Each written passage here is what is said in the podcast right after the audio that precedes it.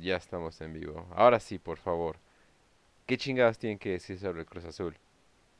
Eo, eo, eo, eo, eo, azul. Cruz azul. La máquina azul.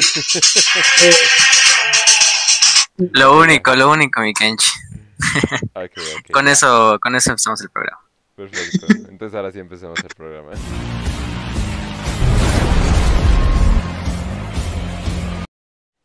Hola gente, bienvenidos, bienvenidos a una, un episodio más de Warhammer para Prietos. Esta vez estamos pues bastante, ¿qué podríamos decir? Eh, emocionados porque creo que es la primera vez que veo este concepto en, en, en otro canal de Warhammer.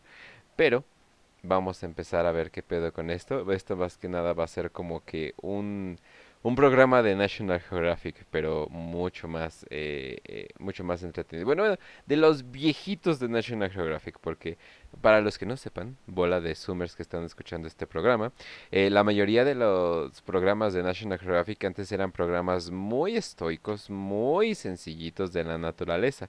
Eran muy aburridos, obviamente para la mayoría de la gente, ¿no? Ahora son puros reality shows. ¿Por qué? Porque, no sé, las mujeres ya son las únicas que ven la televisión al parecer, pero pues bueno.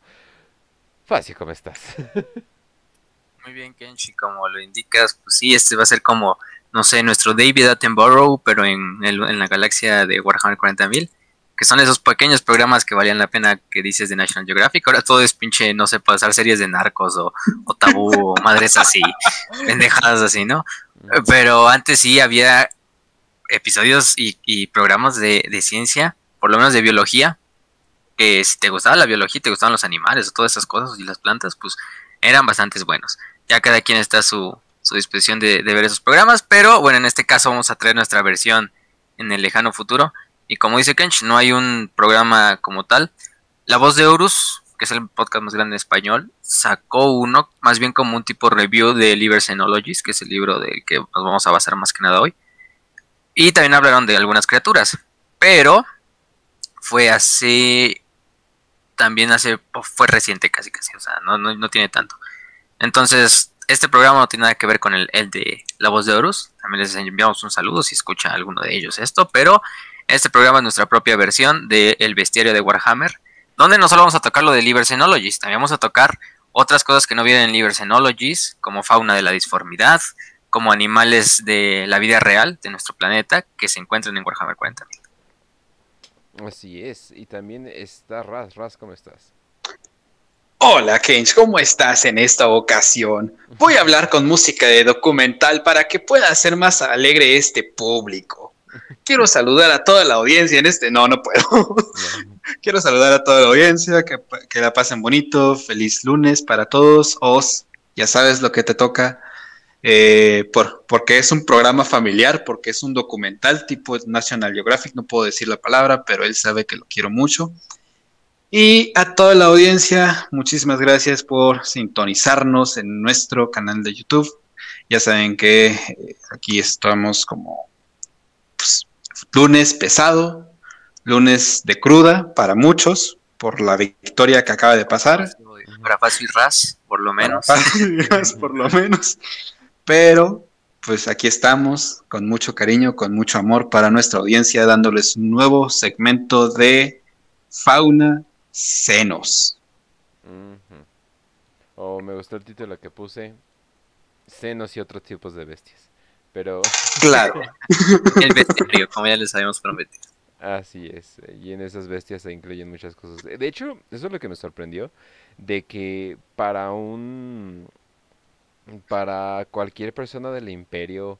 eh, no hay mucha diferencia entre un Eldar y cualquier otro tipo de bestia. O sea, o sea, sí saben obviamente que son inteligentes, pero para ellos sí tienen una como muy clara señal de ellos y nosotros. O sea, ellos son ellos eh, y son ellos así en total. O sea, son todo, o sea, toda la totalidad de lo que no somos nosotros. Y pues estamos nosotros y nosotros somos los chingones. Es lo que está diciendo con Raz antes de que empezara el programa. Creo que algo bonito de los de los aliens de Warhammer 40.000 es que te enseñan qué tan asqueroso y tan horrible y tan feo puede ser un alienígena. Si es que existiera, ¿no? Claro, claro. Bueno, lo dejamos entre comillas ahí. Si no son demonios eh, que vienen, ya que el Cruz Azul ganó, entonces va a haber un portal ahí. Pero, eh, pero, por ejemplo, si lo comparamos, lo que decíamos, si lo comparamos, por ejemplo, con Star Wars. Que en Star Wars la mayoría de Ay, los no, aliens que salen en un las solo mundo y viven se en una y se besan. y todos son humanoides o casi parecen humanos con maquillaje. Ahí sí te dices como, no mames, entonces, ¿para qué chingo estás haciendo un universo de ciencia ficción si no vas a tener pinches...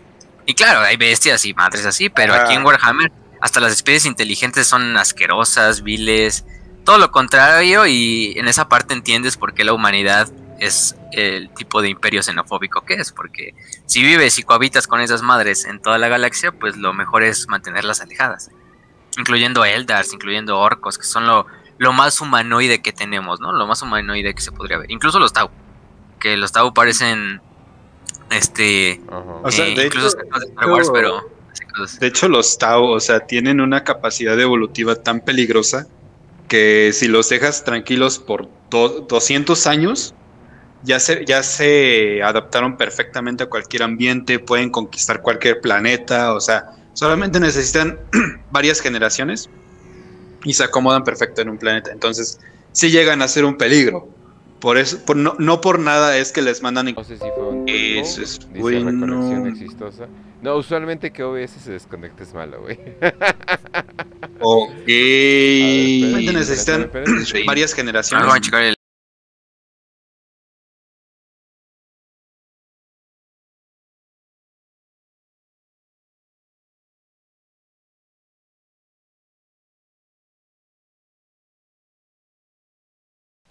Ya, ya ya quedamos. creo que ya se ve. Sí, ya quedamos. Por cierto, gente, avísenme si mi micrófono está bien. Ah, pues, perfecto. tantito más, pero sí, al parecer ya quedamos, entonces no hay pedo. Pero bueno. Ah, perfecto. eh, bueno, oye, por cierto, una muy buena pregunta del chat. Dice, en la Inquisición prohíbe hacer documentales de la fauna disforme. Y pues... Lo más probable es que sí. O sea, Porque... muy probablemente sí, pero sí se le debe de tener como, por ejemplo, comisarios o en el, la escuela Progenium sí te deben de dar como mínimo una cátedra chiquita de lo que hay. ok, yo me Sí, imagino. o sea, Sí, sí, sí, pero mm, ¿de qué? O sea, ¿de qué se va a tratar este? O sea, más que nada en qué nos basamos, Facio. pues más que nada nos basamos en Liber Sinologies, que es un libro que ya salió, uno es bastante reciente de hecho. Ya Es saben dónde lo pueden encontrar, Sí, chicos. ya lo subimos. Está el sábado. Telegram. El sábado lo subimos junto a Liber Caótica, que es otro libro muy bueno también. Imagínense que es como, si Liber Xenologies es un libro donde te hablan de todas las especies seno, de muchas especies seno, Liber Caótica es lo mismo, pero hablándote de los cuatro dioses del caos, de sus demonios, de sus sirvientes, de sus rituales incluso. Pero algo, algo curioso es que está ambientado en Warhammer Fantasy, pero tiene eh, referencias y, por así decirlo, visiones hacia Warhammer 40.000. Por ejemplo, hay un sacerdote que está, un sacerdote Sigmar que habla sobre los demonios del caos y de repente dice que tiene una visión donde ve hombres en armadura bastantes gigantes peleando, incluso nombra Magnus y cosas así. Pero bueno, eso es para otro programa. Pero eh, el Liber Xenologies fue escrito por Darius Hinks, que es el autor, pero obviamente ficticiamente es, ese Liber Xenologies escrito por el gran y muy conocido eh, comerciante independiente, Rock Trader, eh, Janus Drake. Este Janus, muchos lo recordarán porque es uno de los principales personajes en estas narrativas de la. En busca de las. ¿Cómo se llama? De las. eh, Blackstone Fortresses, eh, más que nada. De hecho, este libro es como si fuera un spin-off de esas de Blackstone Fortresses, porque por lo mismo. De hecho, si ven el libro, lo empieza escribiendo desde el punto de vista cuando estuvo mucho tiempo investigando eh, las Blackstone Fortresses desde dentro, buscando cosas para, para llevarse y vender, también para estarle explorando. Oye, una pregunta. ¿Hemos explicado qué es una Blackstone Fortress? Lo hemos explicado en otros programas, más que nada. Sí, ¿no? Creo que lo explicamos en el de los propios Eldar, el de los Necrones, si no mal recuerdo. También creo en el de la Guerra de los Cielos, también lo explicamos. Ahí sí, ahí sí me acuerdo Mm. que sí. Ok. Pero bueno, les vamos a dar un resumen como pequeño. Las Blackstone Fortresses, recuerden que son estos como superestaciones espaciales que por el momento no sabemos quién eh, construyó. Unos dicen que fue el propio dios Eldar Bol, que era el dios de la forja. Otros que incluso son de otras galaxias. Otros que fueron construidas por All los Old Ones. Ones. Ajá. Entonces hay muchas teorías, pero básicamente estas Blackstone Fortresses eh, tienen muchos misterios adentro, además de que son armas perfectas contra los Zetan, porque son básicamente utilizan energía disforme como cañón, como sus cañones. De hecho, una de estas fue la que destruyó Cadia cuando la Sí. dejaron caer. ujú. Eh, em, entonces hay muchas de estas dispersas, creo que eran cinco o Cuando seis la dejaron caer. la. Suena así como. pues, Ah, Sí. bueno, ya vale pito, ya ríndense. Ya nada, más, aviéntale la nave, pum. Denle, A ver, denle en Abaddon. Warhammer 40k. ¿Neta esperabas que no hicieran melee de planeta a nave espacial? Exactamente. Pero sí, es, es este, son estas Blackstone Fortress. Janus Drake, como ya les dijimos, pues es este, este comerciante independiente, este rogue trader de la casa Drake, como el nombre lo indica. Es capitán de su propia nave, que es la Drake Star, y aparte es duelista, es diploma, es este, eh, sí, diplomado. También es lo más importante en este programa es que es xenologista, ¿no? O básicamente como un eh, investigador de vida alienígena, ¿no? Como un David Attenborough, como ya dijimos, pero del futuro. Em, en cabe- este caso, y cabe aclarar que los cabe aclarar que los eh, road traders, estos eh, pícaros, eh, gente que hace intercambios, no es de que estén fuera de la ley, pero tienen un pequeño favor para hacer cosas que usualmente no se debería, o sea, algo que la Inquisición vería mal, ¿no? O sea, tienen una, creo que, o sea, como histórico, como referencia histórica que podría darles. eh, ¿Recuerdan a los corsarios que usaban una patente de corso para infligir ciertas actividades de comercio ilegales, pero siempre avalua- avalados por una corona europea? Esto pasaba en la la época de los- Ajá, us- usualmente la británica. Pasaba como en la época de los piratas, 1700, 1800. Entonces podríamos considerar eso como una versión para los rogue traders que sí pueden hacer ciertas actividades como por ejemplo comerciar con encontrar, entrar a lugares que tenían técnicamente prohibidos, eh, tener cierto trato con personajes no tan notables dentro del imperio, pero como tal los rogue traders tienen como que este, este avalado que solamente porque pertenecen a una casa de rogue traders ya pueden hacer estas actividades. Y ¿no? también cabe aclarar, sobre todo, ¿cómo- ¿cómo se llamaba este rogue trader? ¿Se me olvidó su nombre? este, Ah. Janus, Janus Drake. Janus Drake, de- debemos también de admitir, aquí lo estoy enseñando en pantalla. Holy shit, qué buena facha tiene. Oh, por sí, Dios. bastante. Ese güey, Sí, ese güey sí le sabe las estéticas. Es una combinación de Brom de League of Legends con Big Dick Energy, Big Dick Energy de Inquisición a más no dar. Si te dijera que es un inquisidor le creerías, si te dijera que es un rock trader Sí. le creerías. O sea, de le hecho, creerías de hecho yo lo vi y pensé todo. que era un inquisidor. o sea, no, o sea, siento que va a llegar y me va a decir, es tiempo de la aventura. Y yo, ok. Entonces sí. Holy shit, ajá. Creo que me quedé Ese como güey. 5 minutos viendo su atuendo así de lo detallado que está. Y es así de, y no trae Sí. saco, por Dios santo. Sí, lo mejor es que está así como sentado en su sillita, en su camerino de su Ajá. nave y todo el desmadre. Pero píntame, sí les... píntame como si no me estuviera dando cuenta, ¿no?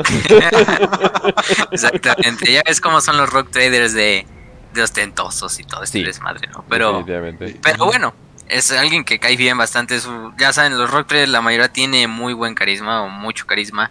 Janus no es la excepción, quizás de los que incluso tienen más. Y por eso le ha abierto tantas puertas esto mismo.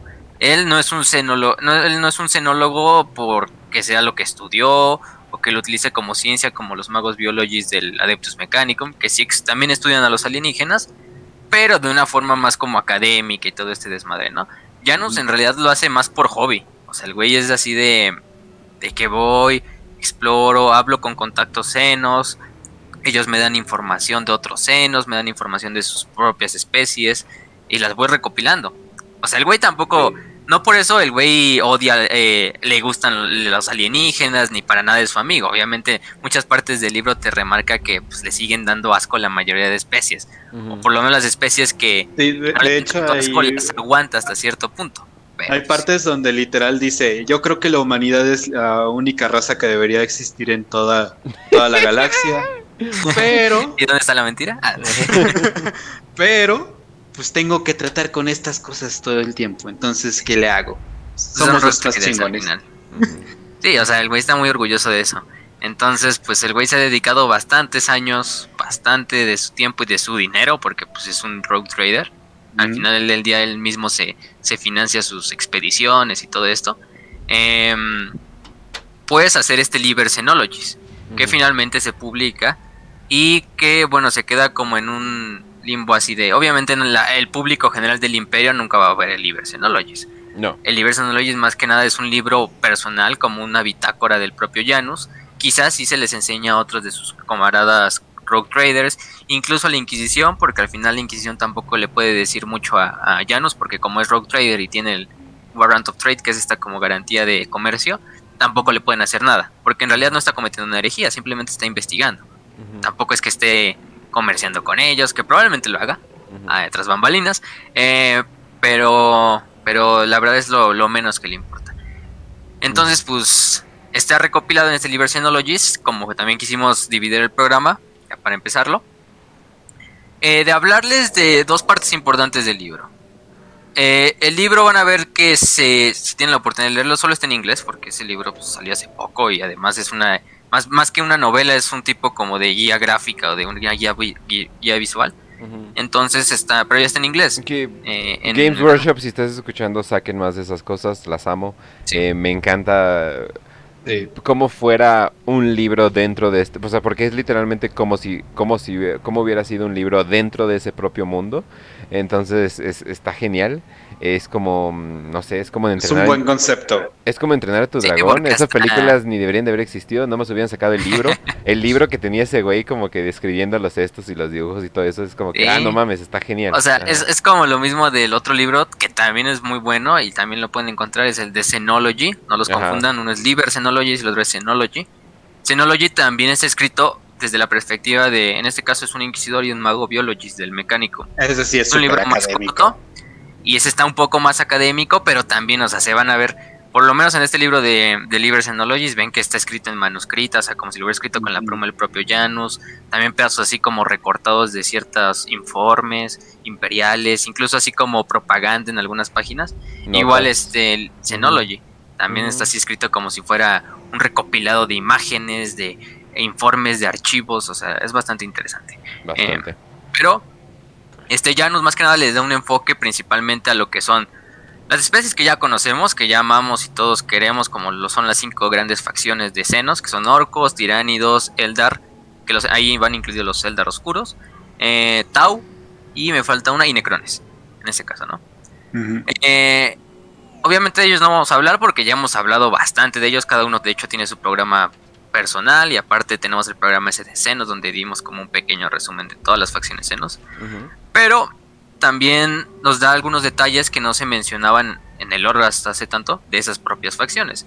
Eh, pero también más que nada lo divide en lo que son, bueno, como tal no lo divide así, pero lo divide por ejemplo en humanos, eh, especies senos como tal, pero en las especies senos van mezcladas tanto especies inteligentes como simple fauna, ¿no? Simples animales y simples cosas que te puedes encontrar por diferentes planetas, lugares, eh, espacios, ¿no? Incluso algunas criaturas disformes, como vamos a ver, como los Kenewin o los Enslavers. Entonces por eso decidimos que primero les vamos a hablar un poquito de las especies inteligentes, y creo que son las que más se llevan los reflectores, porque son de las más interesantes, em, para empezar este programa. Entonces, pues sin nada más, empecemos. Em, yo quisiera empezar con una, con una de las especies que más me, me, me, gustó dentro de la, de la, de la del libro, que son los sepulcrali. No teníamos nada de información de ellos, esto es nuevo, apenas salió esto. De hecho, se menciona en una novela de Mephiston, ya me fijé. Eh, para que no sepan, Mephiston es el, bibliotecario jefe de los Ángeles Sangrientos, eh, uno de los mejores psíquicos del imperio. Pero hagan de cuenta que los sepulcrali en el overlay van a ir apareciendo las imágenes. eh, si identifican la imagen que es como un tipo de gigante, fantasmal que va caminando como en una ciudad toda derruida. Esos son los sepulcrales. Y ustedes pensarán, ay, pues son gigantes o son una especie como humanoide gigante. No, para nada. Los sepulcrales son una especie como de gusanos. Eh, no tenemos la imagen como tal del gusano. Que se encuentra en el planeta de Termia 5. Imagínense, son estos gusanos bastante grandes que tienen la apariencia también, una apariencia serpentina. Que más que nada atacan a la gente cuando hay bastante tormentas de arena. Porque las tormentas de arena en ese planeta son bastante grandes, o sea, bastante gigantescas. Básicamente el planeta entero es casi un desierto. Entonces, Cuando captan el olor de una víctima, se acercan hacia la víctima, hasta hacia el humano, vamos a ponerle un ejemplo en este caso. Eh, primero que lo atacan, estos gusanos son bastante grandes, tienden a acabar con un humano fácilmente, lo tienden a superar en fuerza. Lo matan primero con sus, con sus, con su mandíbula, ¿no? Ya que, ya que murió el, o incapacitaron al humano, la mayoría de las veces incluso lo incapacitan, no lo matan como tal. Hagan de cuenta que el gusano se disuelve en el aire. Entonces, obviamente, al disolverse, el humano que todavía está jadeando, o a lo mejor incluso todavía respirando, va a oler al. Bueno, va, va a aspirar o va a respirar al, al propio polvo este del gusano. Una vez que el gusano ya está dentro, eh, va a matar como tal ya al huésped. Y el huésped, más o menos a lo que son mm, unos pocos minutos después, dos, cinco minutos después, va a volver a pararse, como un zombie, básicamente. Eh, pero algo importante es que el cadáver va a ir exponencialmente creciendo hasta alcanzar la altura de 30 pies que 30 pies básicamente son, si no mal recuerdo, 9 metros más o menos. Eh, entonces imagínense, ya tenemos este como eh, cadáver de 9 metros que va creciendo exponencialmente, todavía puede crecer más. Entonces esta víctima poseída, incluso toma esta como apariencia fantasmagórica, polvorienta, medio rara, incluso como de la propia textura del gusano. Pero imagínense, un, un gigante de 9 metros que va ahí y va atacando a las demás víctimas, no matándolas, sino simplemente agarrándonos a otros humanos y metiéndolos como en su masa. Al meterlos en su masa, obviamente esto los va a absorber y le van a dar, dan- le van a estar dando más tamaño al propio, al propio ser ¿no? En este caso, lo, lo, lo importante de esta especie es que al ser esto, este crecimiento exponencial, incluso aunque tú los hieras, eh, si siguen absorbiendo gente, van, van a seguir regenerándose y van a seguir haciéndose más grandes. Fue tanto el problema que acarreó esto en Termia 5 que incluso el Imperio mandó a los Ángeles Sangrientos, mandó al propio Mephiston, liderados por él, y también a bastantes regimientos de la Guardia Imperial. Y imagínense, el Imperio tuvo que dejar la batalla, tuvo que decir, pues esto no tiene caso, o sea, estamos llegando a un punto muerto donde pues, a lo mejor estamos matando bastante Sepulcrali, pero cada vez hay más. Entonces prácticamente abandonaron por completo Termia 5. Y hasta el día de hoy podemos decir que es de esas pocas especies senos que el imperio se ha dicho como pues ya mejor déjala porque sí, vamos a meter muchos pinches recursos. Y además solo es un planeta pequeño, simplemente háganle un exterminatus o, o, si, o vamos a decirle aíslenlo de los demás planetas para que pues de esta forma no puedan salir de ahí, ¿no? Pongan en cuarentena el planeta. Y es algo bastante interesante porque incluso pues, el propio Mephiston, imagínense Mephiston que es uno de los personajes más badass de, de Warhammer 40.000 para que él diga, no, pues vámonos de aquí, está cabrón. Entonces De son los hecho, sepulcrales. No, no sé si conozcas la película que se llama The Thing, como ochentera de terror. Sí, la, la cosa. Muy parecido, o sea, el concepto de, de como una masa que te va consumiendo y se va haciendo más grande y va consumiendo más, más gente. O sea, es como que parece que es un tributo. Yo sí lo sentí casi casi como un tributo. Pero, pues venga, es 40k. Vamos a meterle una estética de heavy metal al 40.000 y totalmente destructivo de, de Sí, todo y- lo que encontramos. También es una referencia a esa, esa película de, de como de Blob. Que aquí en México, pues Mm. la conocieron algunos como. O en Latinoamérica la conocían como La Mancha Voraz. No. el nombre que le pusieron. Eh, pero bueno, es de la de Blob. Que también es este, de, de los. Creo que esa es hasta de los 50. Después le sacaron una- un remake de los 70. Pero está, está bastante buena los, los efectos prácticos que tiene la película. Vayan a ver. Y básicamente es igual una masa que va absorbiendo. Solo que esta masa, en este caso, los sepulcrales sí tienen una forma pues humanoide, ¿no? Porque adoptan la forma del cadáver que el gusano terminó consumiendo. Entonces esa es creo que la primera especie de, de senos.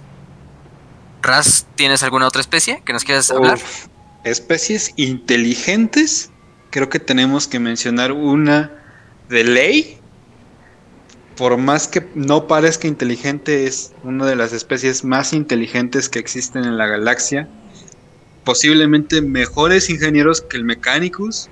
Por el simple hecho de que entienden la, la ingeniería eh, eh, en, en retroceso, no se me acuerdo cómo se dice pero son los Pongo Ingenio o Yokaero, como los conocemos de manera bonita, que son básicamente como unos chimpancés naranjas Como gigantes, son extremadamente buenos para manejar cualquier tipo de tecnología, pueden crear sus propias naves, pueden crear su propio eh, armamento, no como tal, porque son chimpancés, o sea, son, son, alguna vez no sé si, ¿eh? También son bastante pacíficos. Sí, son, son muy, son muy nerds, son muy nerds, la verdad. Pero se ganaron como que un poquito de mi corazón. Eh, de hecho, ahí en la propia novela dice cómo llegan a una fortaleza negra los Yokaero, y a pesar de que parezcan tontos o que parezcan salvajes, la verdad es que simplemente se fueron por su lado y ahí estuvieron recopilando un montón de tecnología, información, cómo manejar, y se regresaron inmediatamente a su nave. Ah, ya que tenemos este conocimiento. Y se fueron. ¿no? Entonces es como que una, una de las especies más interesantes. De hecho, tengo entendido que también como que están asociados un poquitito al imperio pero no lo suficiente como para ser considerados parte del imperio, solamente... Sí, de hecho eh, es algo que los, el imperio como que los tolera. Eh, incluso a algunos les sirven a inquisidores que tienen Yokaero, Rogue Trader, más que nada Rogue Traders más que inquisidores, pero también llegan a haber inquisidores. E incluso miembros de la Guardia Imperial que tienen Yokairos ahí en sus barracas. Y lo que sirven pues es que son estas formas como de, de mecánicos, de ingenieros, este pueden crear tecnología desde cero, básicamente instintivamente. ¿Qué tan insoportable tiene que ser un, un tech priest para que alguien, de, alguien prefiera un mono? Mejor un Digo, un, orangután. De hecho, si recordarán, en la novela de Eisenhorn, para los que la leyeron, el rock trader que ayuda a Eisenhorn tenía en su, en su camarote personal, tenía una estatua incluso de un yokairo, así como para presumirla ahí con, sus, con su gente, ¿no? Eh, algo bastante interesante de esos, esos pequeños chinguitos. Súper inteligentes y, no sé, como que me causaron ternura porque son súper son súper buena onda, o sea, no, no hacen ningún daño a nadie, solamente se la pasan, ah, voy a, voy a hacer una nave espacial. Y tengo una rama y dos piedras. Y lo logré. no, pero sí, los, los güeyes lo hacen instintivamente, así como los Mech Boys hacen instintivamente sus máquinas los Yokairo sí lo hacen igual, pero, o sea, mucho más refinado. Obviamente sí es tecnología que sí va a funcionar muy bien, a diferencia de los orcos que puede o no funcionar. Bueno, obviamente si hay creencia va a funcionar, pero si la quiere usar cualquier otra especie, pues no va a funcionar. Pero son bastante tolerados por lo mismo de que son pacíficos, no, no es una especie pues, violenta, entonces, por lo mismo. Incluso fueron creados por los Old Ones, eso que quede claro. Eh, no, como tal, eso no lo sabe el mayoría del imperio, y sea nadie del imperio.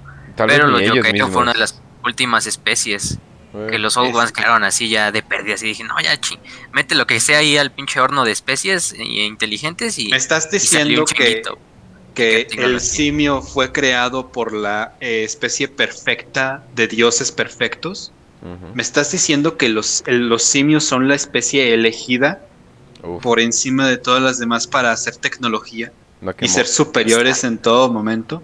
Posiblemente sea el momento de modo simio. Momento Monkai. definitivamente. Momento Monkai. Pero sí son los, buenos, los buenos Hokkaido. Oigan, eh, yo más o menos me decidí eh, por dos. Eh, lo que quisiera tener de mascota o lo que me quisiera coger. Obviamente hay de dos en, esto. ¿Qué? Me estás preocupando. Por favor, dime que dime el orden, por favor, te lo ruego. Pero en esta, a pesar de su fama, yo lo quiero de mascota. Porque Dios mío, es la cosa más linda que he visto en mucho tiempo. Pero yo quiero un Somcroc. Eh, un Somcroc, como pueden escuchar, eh, de, o sea, como suena, es un cocodrilo. Pero digamos, así como en las ciudades, las ciudades colmena, pues ya me imagino el tamaño de las ratas que tienen, el tamaño de las cucarachas que tienen. O sea, tú te quejas porque en la noche cuando pasas a tu perro hay muchas cucarachas. Oh, por Dios, no tienes idea lo que hay en, en estos mundos. Pero eh, estos se encuentran más que nada en las alcantarillas. ¿Por qué me gustan? Porque ustedes ya son muy jóvenes, pero en los 80s, 90s había, bueno, una pequeña moda de comprarte estos cocodrilos bebés. Y muchas personas al ver de que, oh, espera, el cocodrilo bebé no se queda bebé, sino en realidad crece como un pinche cocodrilo gigante. Ah, las... de las alcantarillas de Nueva York están, ¿no? Se supone. la mayoría de la gente pensante dijo, no, pues lo dono a un zoológico, ¿no? Porque ellos van a saber qué hacer, ¿no? Además de que pues, básicamente compré algo que no debería para empezar, ¿no? Pero pues bueno, ¿no? Eh, pero mucha gente pendeja los tiró por la alcantarilla. Entonces existe el rumor que se creó como esta super especie de cocodrilos eh, alimentado de cochinadas y la madre hasta mutado y que quién sabe qué. Y se supone que eso... De hecho, Killer Croc de Batman eh, está más o menos inspirado eh, en esa leyenda. Más o menos digo, bastante eh, inspirado. Entonces, en la ciudad de Escolmena tienes estos pinches Crocs que son gigantes, son extremadamente territoriales. y, no, y no entiendo porque la Janus está diciendo que son increíblemente violentos, pero al mismo tiempo hay algunas pandillas que los han logrado bajo muchas comillas domesticar, como no sé, como hay ciertos pitbulls violentos que bajo muchas comillas están, están domesticados, pero ese cabrón nada más está esperando a que lo suelten, ¿no? Entonces, se ha logrado, digamos, bajo comillas, domesticar, se ha, hecho, se ha transformado en un arma, pero sin embargo, parece un bulldog, lo quiero acariciar, ¿por qué no, ¿Por qué no me dejan acariciarlo? La vida... Esa cosa tiene espinas y te puede arrancar el brazo de un solo mordido. No hay pedo. para, los, para los que sean de Tampico, Tamaulipas, que me entenderán porque también fui de ahí, soy de ahí. Este, ahí los cocodrilos, los cocodrilos de Carey viven pues, cerca de las casas, o sea, viven en la laguna del Carpintero. Entonces, la laguna del Carpintero está separada de las casas y de las calles por unas cuantas, digo, de las, sí, de las casas por unas cuantas calles, por unos parques. Pero luego se tienden a, bueno, ya no, no tanto, pero se tendrían a filtrar que los, se abrieran las, estos canales cuando se inundaba, por ejemplo y los cocodrilos se metieran por las alcantarillas. Entonces de repente ibas por la calle y veías que ahí en el, en el desagüe había un cocodrilo ahí, ahí, descansando, esperando hasta comerse quizá un pinche perro o un gato que se atravesara, incluso un niño. Pero es algo así que en Tampico se ve mucho, o sea, de que los pinches cocodrilos se, salgan de la laguna. Entonces básicamente esos son. Y son nativos de Necromunda, de hecho, ¿no? Los Omrocks. Los utilizan mucho los de la casa Goliath. De hecho, vamos a hablar de ellos porque son humanos algo importante de ellos. Em, pero sí se ven bastante, incluso aunque tú digas, sí, se ven, son un cocodrilo mutado bastante grande, pues sí tienen un toque medio adorable. Sí, pero bastante grande, esa es la cosa. Y cuatro ojos también, algo, algo importante que mencionar. Eh, imagínense. sí, exacto. Y es lo mismo de que incluso es el nombre de Swamp Croc es porque es como un Swamp Croc, porque es como un tipo de cocodrilo del pantano porque literalmente dentro de las ciudades Colmena, no solo de Necromundo, sino de otros planetas, hay zonas de, tan, de que hay tantos desechos tóxicos, de que hay tanta agua que se cuela de las partes de arriba de la, de la ciudad Colmena, que hacen estos pantanos gigantes donde cohabitan animales, humanos, bestias mutantes que salieron de ahí. O sea, y de ahí es donde salieron de hecho los, los que lo más probable es que sí, a lo mejor un, un, un guardia imperial que se fue a vivir a Necromunda dijo, ah, voy a traer un cocodrilo de mi planeta natal, ¿no? Y lo dejó caer por las alcantarillas hay y hasta llegó Hay lugares en Estado de México donde la gente vive al lado de basura y de hecho dicen que es muy tóxico. Y así de, ¿y qué mutación te dieron? Cáncer. y es todo lo que y es todo lo que reciben. Lamentablemente no tienen mutaciones chidas ni nada. no te hacen crecer seis dedos o, o, o tres o. Real life lore. Cosas aburridas. Exactamente. Pero bueno. Pero esos son los buenos Sam Crocs. ¿Tienes otra, Kench? ¿Querías hablar de otra? Eh, a ver, te, te, dejo te dejo una para que ¿cómo se llama? Para que vayamos uno y una y una. Aunque Yo siento tengo que me otra van a, que son los aunque siento famosos... que me la van a quitar. Entonces, a ver, dale, denle, denle. No, no, sí, ahorita. Yo quiero hablar de los Yubat. Los Yubat son un tipo de esferas no sé cómo decirlo, así son como un tipo de esferas alienígenas, bastante interesante, que más que nada controlan a los humanos a través de un tipo de control mental. Eh, de hecho, son una especie de senos que tiene como dioses a la propia disformidad. O sea, es algo interesante. Mm. Y tiene un imperio que fue construido a partir de puros humanos corruptos o de humanos que ellos controlaron, ¿no? Finalmente fueron derrotados en la cruzada angevina. Eh, pero se cree que aún existen en algunos rinconcitos ahí por ahí la galaxia. su planeta natal lo destruyó un Exterminatus. Pero em, lo importante de, esta, de estos Yubat es que si tienen esta tipo forma esférica, como tal que, que se nos recuerda mucho al corto de Astartes. De hecho, Mm. muchas de las teorías al principio cuando salió el corto de Astartes decían que los alienígenas, o esas bolas, esas esferas que salían en la, en la, en el corto, pues eran Yubat. Creo que ya al final del día, este, el creador dijo que no, no son Yubat, sino es otra especie completamente creada por él. eh, o es otro artefacto, no sabemos si es disforme incluso. Pero para que se den una idea, más o menos tienen ese aspecto. Tienden a controlar mentalmente a los humanos. eh, también pueden hacer incluso constructos a partir de propios huesos, de carne. eh, obviamente todo controlándolo con su, su poder mental o su poder psíquico. Y de esta manera generan estos, este pequeño imperio que hicieron, ¿no? De hecho, tenían una tecnología bastante interesante también. Que era una tecnología basada eh, como en tecnología de gravedad. También mezclado tecnología humana. Y también un poco de esa clásica tecnología esotérica que tiene los que eh, adoran a la disformidad, ¿no? Simplemente es una especie pequeña que después de eso no tenemos muchas eh, historias. Eh, pero los Yubat de hecho son, son originarios de los primeros este como tal códex de reglas de los Rogue Traders. Y es un pequeño, un pequeño, una pequeña especie que, que es bastante querida. Y simplemente por esto de que Astartes como que le dio un reboot. Aunque a lo mejor no sean Yubat como tal. Pero creo que lo, lo más parecido es eso.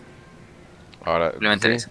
yo creo que esa es la cosa, ¿no? De que el problema es de que, hmm, ahora sí son o no son o, o qué. O Luego sea, ya, y luego ya que Astartes es canon, pues ya no sabremos qué, qué pedo. Pero bueno, pues ahí los dejamos en, en- De hecho están en las imágenes del overlay. el- vean, vean donde vean una esfera como controlando algo, esas son las Yubat. Así es. Ok, a ver, vas tú, Raz. Yo este, creo que me voy a salir un poquito de los inteligentes, pero es que tengo que hablar de estos que, que son, Los metemos a los dos juntos. son demasiado tiernos, no puedo. Son, son los Girings o los Ah, Anima. El nombre bonito que le podemos decir a estos pequeñitos flopas gigantes de, de un metro casi casi. De hecho, se supone que miden tres pies o algo así. O sea, son muy altos, son muy altos. Son gatos con unas orejas demasiado ala- alargadas. Son como linces, gatos al mismo tiempo. O sea, psicológicamente hablando, son como gatos normales, tranquilos, o sea, un poco huraños hasta cierto punto, muy, muy leales con sus propios dueños, pero huraños con los demás. Eh, son bastante confiables muy, muy cercanos. O sea, su, lealtad con los dueños es muy, muy cercana. O sea, son aman a sus dueños básicamente, ¿no? Y de hecho es interesante porque no solamente los utilizan los, o sea, aristócratas del imperio, gente muy opulenta del imperio, sino que de hecho me gustó muchísimo. Hay detalles, por ejemplo, en el tráiler de Battlefield Gothic Armada 2 aparece uno con Ibrain. Y de hecho en la cinemática de los Eldar aparece igual ese mismo este Hmm, Greetings ujú. con E-Brain. No sé si, si se acuerdan más o menos de esa cinemática de los Eldar. O sea, es como que muy interesante Sí, de que... hecho esta es una de sus imágenes de. Están siempre con el Kirin. Ajá, entonces no sé, como que me llama mucho la atención que no sean solamente como mascotas de humanos, eh, de los humanos opulentos, de los aristócratas, obviamente, sino como que también sean como que la mascota para los Eldar. Estoy seguro de que si los Necrones tuvieran alma, tendrían Girings también, siendo este, mascotas, porque obviamente egipcios, estética egipcia, tienes que tener gatos. Entonces, no sé, como que me agradaron mucho. Sí. No son como que muy especiales o no, no tienen un superpoder o algo así. Simplemente Bueno, me parecieron hecho- flopas gigantes. Por el mismo por el mismo nombre ya se pueden ir dando una idea. Félix Anima, Félix por, por gato, pues Félix Catus es el nombre de los gatos en la vida Son real. muy psíquicos, o sea, pero son pasivamente psíquicos, no activamente, o sea, no, no lanzan poderes ni nada, pero sí te hacen sentir muy tranquilo y muy, muy, ay. Y más que nada aumentan el poder psíquico de sus dueños. Eso es algo interesante.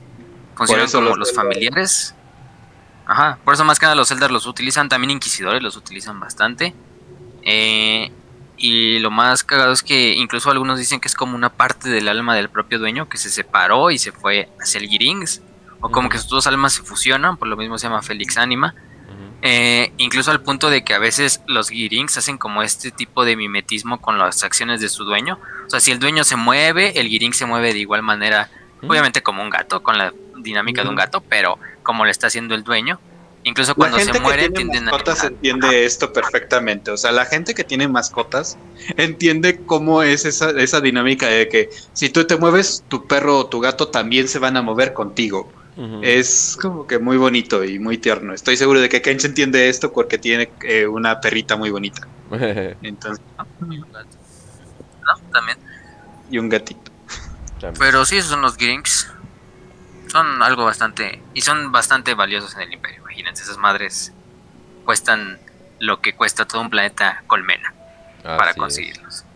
Sí. Así es. Y también, eh, bueno, a ver, espera, ¿en qué, en qué clasificación estábamos? Tú ibas a decir a la que te cogerías, pero La No. que te cogerías en especies inteligentes. no, ah, ok, en especies inteligentes. A ver, oh, chinga, yo, estaba, yo pensé que estábamos en salvaje, por eso mencioné a los... Pero Ah. pues, si quieres las mezclamos las dos. Ah, bueno, Sí, bueno. ya, ya, no importa. Bueno, entonces voy a mencionar, y no, no iba a mencionar a la que me cogería. eh, digo, me creo capaz, pero no me creo tampoco tan capaz. Vamos a hablar de los Squig. Eh, Ok. Especi- especialmente, es que miren, los Squig, eh, a ver, perdón para la gente que no sabe español, pero existen Attack Squeaks, Back Squeaks, Bile Squeaks, Bitey Squeaks, Bomb Squeaks, Boom Squeaks, Bowel Torrent Squeaks, Burn Squeaks, Buzzer Squeaks, Buzzing Squeaks, Chewing Squeak, Colossal Squeak, Eating Squeak, Ward Squeak, Face Eater Squeaks, Flesh Eater Squeak, no sé cuál es la diferencia, Gas Squeak, Gob Squeak, Hair Squeak, Hairy Squeaks, Heart Squeak, Horn Squeak, Juicy Squeak, Mimic, eso es, eso, ok, Oi- Oily Squeak, Orcheocyrus, Paint Squeak, Parasite Hunting Squeak, Screech Squeak, Spiky Squeak, Exploding Squeak, Squeegion, Squeak Hawk, Squeak Hounds, Squeak Pipe, Squeak Shark, Squeagots, Squeak Squeak, Squeak, Squab, ah, Squab Squeak, eh, Syringe Squeak, Vaccine Squeak, Vampire Squeak y Weird Squeak. Entonces, definitivamente hay muchos, pero específicamente quiero hablar del Squeagoth. Porque Todo lo básicamente... que yo pude escuchar fue un squeak, squeak, squeak, squeak, squeak. O, o bueno, para los, para los que hablan español, garrapatos, pero mejor hay que dejarlo en squig. Ajá, exacto. Además, es, eh, ¿qué, qué nombre tan perfecto? Squeak. O sea, como que Squeak.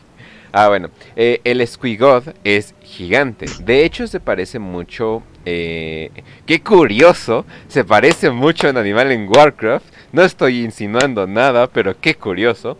Se parece mucho a un animal que se llama un codo.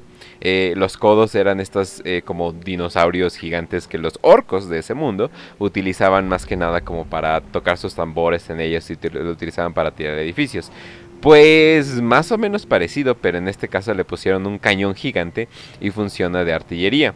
Pero la cosa es de que conociendo a los orcos, pues le ponen un chingo de cadenas, pero al parecer los squeaks están diseñados para hacer básicamente lo que un orco quiera.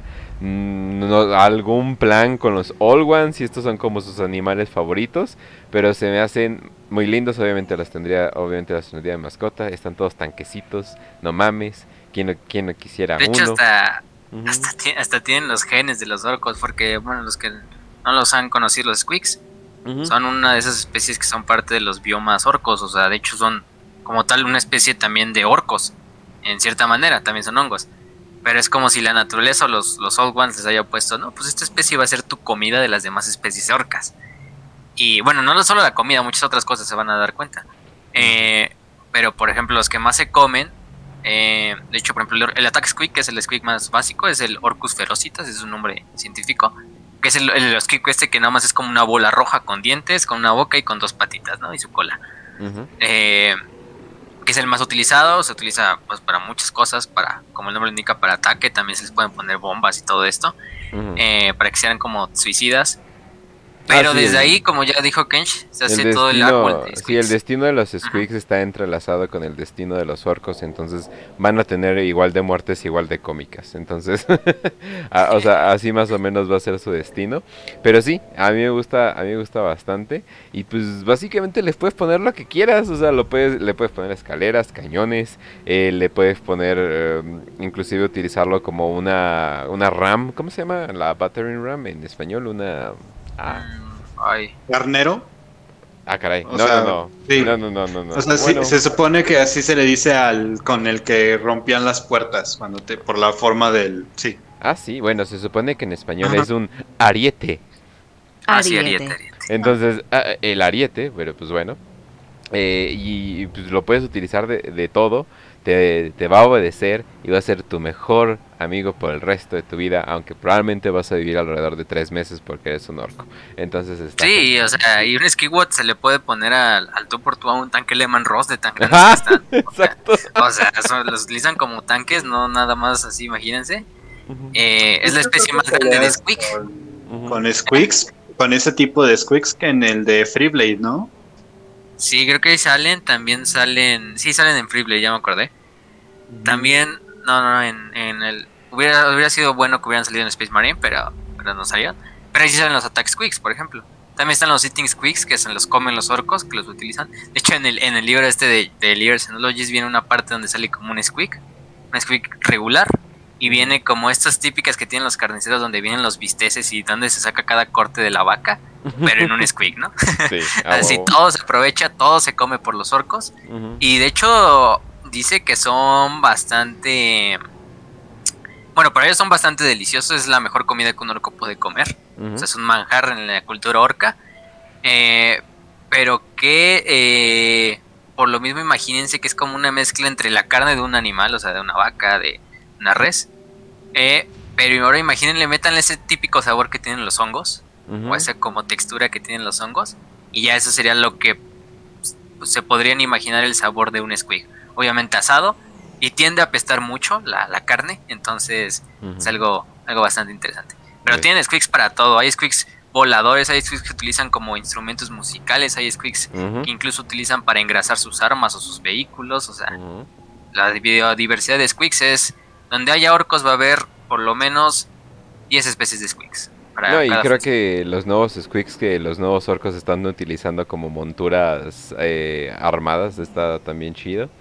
Eh, entonces sí, ob- obviamente eh, es mi favorito y tenía que mencionar a los squeaks antes de antes de pasar a otra cosa. Pero ya, podemos podemos hablar de otra cosa. Ya que estamos hablando, siguiendo hablando de fauna y de especies inteligentes, como tal, Ujú, o sea, aquí ya me entré a todos los senos. Eh, yo quiero hablar de la. Se llama, déjame ver cómo siempre el nombre se me va. Pero es eh, Myrtle Squirrel. O Myrtle Squirrel, no Oh, recuerdo bien el nombre. Ajá. Que es uno de los más tocados Sí, este, sí. animales de todo Vamos. Warhammer 40.000. Games Workshop dijo en ese momento, vamos a hacer el animal más tierno que podemos encontrar en Inglaterra, que es una ardilla naranja, y vamos a meterle heavy metal y cocaína. Y salió la Tera Squirrel. Se llama Tera Squirrel porque recuerda, por ejemplo, a las alas de los pterodáctilos. O por lo menos de ahí yo creo que sacaron la- el nombre, ¿no? Porque son ardillas voladoras, como tal son ardillas voladoras. Pero lo que hago de estas ardillas voladoras es que se ven normales. Se ven como una ardilla eh, terrícola, ¿no? En todo caso. Habitan bastantes planetas de toda la galaxia. O sea, lo más probable es que sí también sean como plagas y cuando una nave se va de un planeta y colonizan otro, pues las Terra Squirrels llegan ahí. Por eso están conocidos por todo el imperio. Pero imagínense, la primera generación de ardillas se ve pues, como una ardilla, tú esperarías, obviamente es una ardilla voladora, obviamente tiene sus membranas ahí entre los bracitos para que pueda volar. Bastante tranquila, nada más se alimenta de vegetales, de semillas, de cosas así, ¿no? De lo que le dé la gente. Pero el problema viene cuando esta generación de Terra Squirrels se reproduce. Lo que va a pasar es que la siguiente generación ya no van a ser estos animales bonitos, ni estos animales eh, tiernos, ni tranquilos, sino todo lo contrario. La siguiente generación tienden a crecer bastante hasta el punto de alcanzar el tamaño quizá incluso de, de un gato, de un perro, o sea, pero hablando de una ardilla, ¿no? Em, pero esta segunda generación solo se alimenta de sangre. O sea, es hematófaga. Como si fueran vampiros, como si fueran murciélagos. Pero no un murciélago de que ataca gallinas o de que ataca otros animales pequeños, sino de que se vuelven depredadoras hasta para humanos. Si tú te llegas a encontrar con una manada de Terra Squirrels ya de segunda generación, te van a destrozar como, como un como un muñeco de trapo, ¿no? En este caso, lo importante de estas Terra Squirrels es que son depredadoras, depredan incluso humanos, si van en enjambres, porque suelen viajar en enjambres, y aparte son voladoras, se van a alimentar de la carne y aparte se van a alimentar de la sangre de, las de las presas. Pueden llegar hasta el punto de extinguir otras especies completamente, por eso es una plaga que se tiende a, del imperio a erradicar en cuanto se ve. Em, pero lo que pasa es que la siguiente generación vuelve a ser la, digamos, los hijos de estas, estas ardillas depredadoras van a ser, volver a ser normales, van a volver a ser las ardillas tiernas, tranquilas que todos queremos, ¿no? Entonces lo que muchas veces es que pueden pasar generaciones y generaciones y a la gente se les olvida de que alguna vez existieron las Squirrels, ¿no? Porque a lo mejor la generación de ardillas depredadoras ya se murió por completo y solo quedan esas ardillas chiquitas. Entonces la gente las adopta como mascotas, las lleva a sus casas y cuando las reproduce, pues pasa lo que pasa, ¿no? Y se hacen estas super plagas de Terra Squirrels que terminan con ciudades enteras, con todo esto. Incluso en el, en el, en el libro se nos viene una, una historia de unos ratlings. Recuerden que los ratlings muchas veces son cocineros dentro de la Guardia Imperial. Entonces estos ratlings una vez que estaban en un planeta, en una zona de guerra, se les había acabado la comida, se les habían acabado las raciones a la Guardia. Entonces pues ellos dijeron pues hay que encontrar más comida porque si no nos vamos a estar aquí comiendo pura basura, ¿no? Eh, entonces fueron a los bosques y que se encuentran a las Terra Squirrels, ¿no? Ellos no conocían como tal que eran las Terra Squirrels. Entonces ven, ah, son estas ardillas. Las empiezan a cazar porque pues, en ese entonces la generación de esas ardillas era pues, totalmente tierna y totalmente inofensiva. Las cazan y dicen, ah, saben muy bien. Se las enseñan a los demás guardias imperiales y de hecho cocinan para los demás guardias imperiales. Los demás guardias imperiales dicen, no, esto está muy bueno, queremos más, queremos más y la demanda va subiendo, ¿no? Entonces a los dos Ratlings se les ocurre, pues mira, tenemos las barracas, tenemos un par de barracas abandonadas, no hay nadie, no hay nadie se aloja ahí. Tenemos bastantes este, cajas para palomas, cajas de munición, cajas de combustible. Ahí podemos meter las ardillitas y reproducirlas para seguir con nuestro negocio, ¿no? De carne de, de ardilla, ¿no? Entonces el problema es que empiezan a hacer su criadero clandestino dentro del regimiento y todo se va a la mierda cuando se dan cuenta de que la segunda generación que nació de esas pues estaba un poco más agresiva y ellos dicen, ay cabrón, ¿por qué está tan agresiva, no? por lo menos estaban encerradas en sus cajas, entonces no había tanto problema. El problema es cuando vino y el sargento inspeccionó las barracas y lo único que encontraron del sargento fue unos cuantos miembros, ¿no? Que quedaron, porque las ardillas se escaparon. Los Ratlings pues dijeron, no, pues no hay de otra, pues hay que exterminarlas. Exterminaron las ardillas aprovechando la carne, pues se las comieron y aprovechando la carne que quedó del sargento, también le echaron al caldo para alimentar al regimiento. Entonces, los Ratlings pues simplemente les valió madres, pues era un era la comida no se desperdicia en la Guardia Imperial y pues ahí quedó, ¿no? La historia esa pequeña de las Terror Squirrels. ahí viene en el en el libro por si la quieren leer. Viene como un como si fuera un informe así militar. Una entrevista que tiene Janus con los dos Ratlings. Solamente imagínate la última frase de, mm, en uniforme se ve guapo, en el platillo se ve delicioso. Pobre sargento. Primero se lo comieron las ardillas y finalmente sus propios hombres. Pero bueno, estas son las, las bonitas Terra Squirrels, un animal bastante interesante y bastante peculiar. Definitivamente eso habla mucho sobre el ingenio de los Ratlings. Definitivamente. No, y además, además que es cómico que una ardilla te mate, eh, siempre es como que como que entrañable, ¿no? Eh, o sea, varios lugares de fantasía, D&D, eh, Magic the Gathering, todo eso, todos, todos han hecho alguna vez como que versiones mamadas de, ardillas y cosas. Ah, pues Legends of Runeterra tienen una ardilla que está mamadota literalmente y te puede partir la madre. Entonces como que es como que agarrar algo muy lindo y hacerlo mamada. Entonces eso es, eso es chido siempre. Pero esta es la versión Warhammer donde no es como que, ah, no mames, mira eso, ay cabrón. es como que, ay, no mames. sí, entonces hice mi ardilla. Le puse... Iba la puede chupar sangre. Iba la mamá en el parque con su bebé en la carriola y de repente bajó una ardilla del suelo y se llevó al bebé y se lo tragó. lo que pasa en Guadalajara. Así es. A ver, bueno, Ras te toca. Uf, a ver, como tal no es, no es este, no es individualmente inteligente. De hecho, me atrevería a decir Estamos que es como, los dos. Ajá, pero estoy. Me atrevería a decir que estoy hablando de una, de una especie senos que es este. como. como avispas. Avispas, abejas. Oh, Jesus, ajá. Que, se- que son humanoides. eh, el imperio ya las ha combatido. De hecho, creo que sí hemos hablado de, de esta especie. Que son los Vespids. Mm, Para quien no sepa qué son los Speeds, son este básicamente como unos, son, o sea, aspecto físico, ¿ok?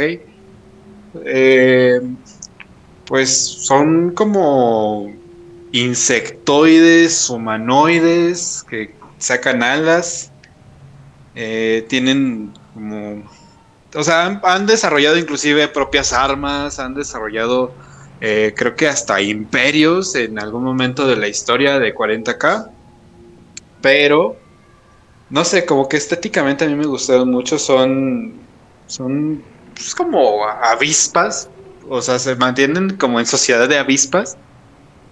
Es un poco difícil de explicarlo porque no sé- Tienen, tienen seis ojos, hay una imagen en el overlay para los que no. no- Ah, sí, no sí, Perfecto, gracias. Entonces, los- que tienen seis Oh, ojos, parecen ajá. insectos, tienen alas, tienen cuatro brazos, bueno, por lo digo cuatro miembros por lo menos. Y se- en la imagen se ve con un rifle Tau. Sí. cuéntales, cuéntales, Ras, porque son importantes. Oh. Bueno, resulta que el Imperio Tau, no sé si sepan que se maneja por una por un razonamiento de el bien mayor. Y este bien mayor pues se puede aplicar con cualquier especie siempre que esté dispuesta a integrarse al Imperio Tau. Los Tau siendo un imperio multicultural o bueno de corte multicultural eh, son un poco libres con la selección de sus, las propias especies que pueden conseguir y adaptan especies que pueden este, beneficiarlos, obviamente. Solamente adoptan estas especies que los benefician. Los véspidos, los véspids, eh, al parecer los tau, al, tener una muy buena visión, eh, no se puede contrarrestar, pero tienen una falla que es el cuerpo a cuerpo y el, combate de aire, por así decirlo, por alguna extraña razón.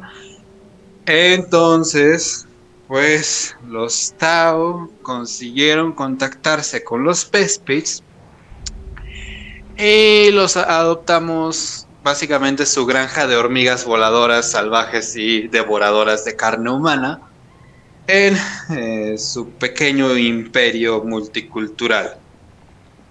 Resulta que al final. eh, ya sé, voy a, voy a decirles lo que dice directamente en el libro. Eh, los Tau y yo hemos visto a los poderosos Space Marines ser cortados en dos por esta especie de senos. Eso asusta. Son Space Marines. Los que vieron el capítulo de Space Marines pueden verlo en, en los que hemos hecho. Saben perfectamente que es difícil matar a un Space Marines. Y los Véspidos pueden cortarlos en dos sin ningún problema. Son voladores, tienen un aspecto como insectoide, ya les dije, pueden volar. Este, son de hecho sus tácticas de guerra, porque pues hay como que historias con el Imperio Tau, entonces sí hay como que libros y todo eso. O sea, son como golpes de asalto, pero al mismo tiempo shock. No como tal este asalto directo, sino shock.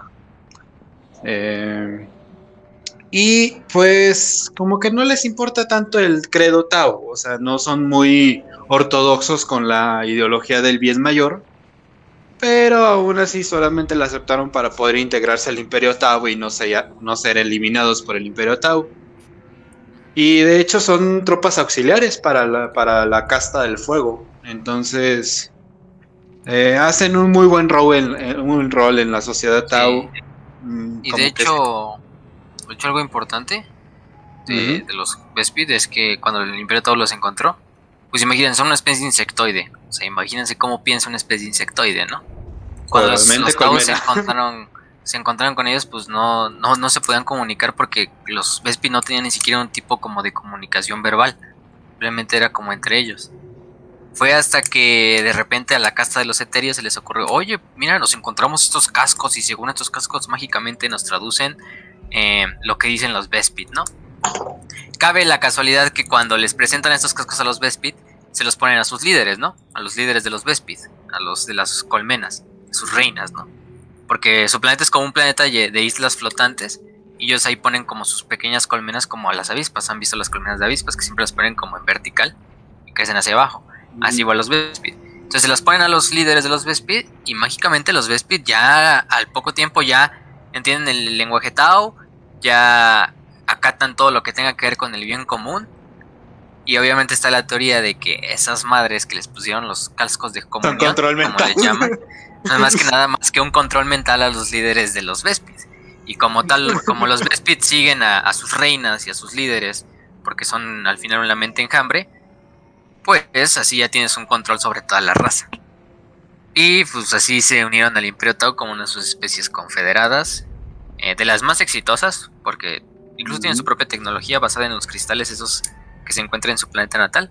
Y con esas mismas armas son las mismas que dice Raz, de que pueden partir un, un Space Marine a la mitad, porque sí son bastante poderosas. Pero aparte, el, el Imperio Tau también lo suministra con propias armas pues de fabricación y de manufactura O sea, pueden disparar rifles Tau sin ningún problema, así. Y pelean junto a la casta del fuego. y de hecho, la mayoría de las veces las ven con, con las armas de los. Más que las armas de los Vespids, utilizan más las armas de los Tau. Es algo, algo que siempre les dan los Tau. Sí. Entonces quería, quería meter a los pequeños Bespid que, que, son el dolor de cabeza en una invasión para hacia el Imperio Tau, la verdad, o sea. Los Tau no molestan. Pero los Bespid y los Krutz. Oh, Dios. Los Krutz, sí. Oh, sí.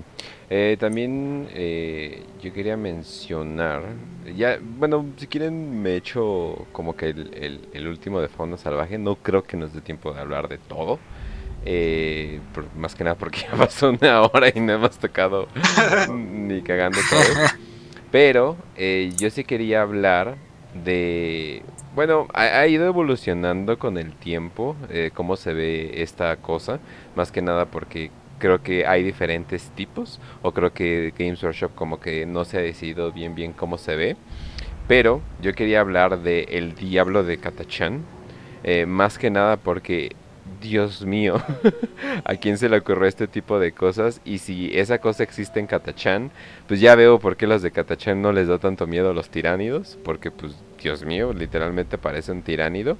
Eh, digo, ya no mencionándolo tanto, pero Blizzard tiene un juego que se llama StarCraft.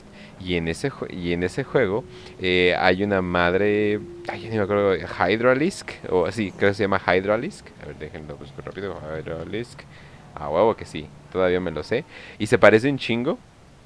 Y como que son serpientes que se van arrastrando, pero también, eh, ahí también está la imagen, pero también tienen navajas, eh, también escupen, también escupen veneno, están llenos de cosas picosas todo el, todo el tiempo. Y aparte, como si tener dos navajas no fuera lo suficiente, también tienen un aguijón.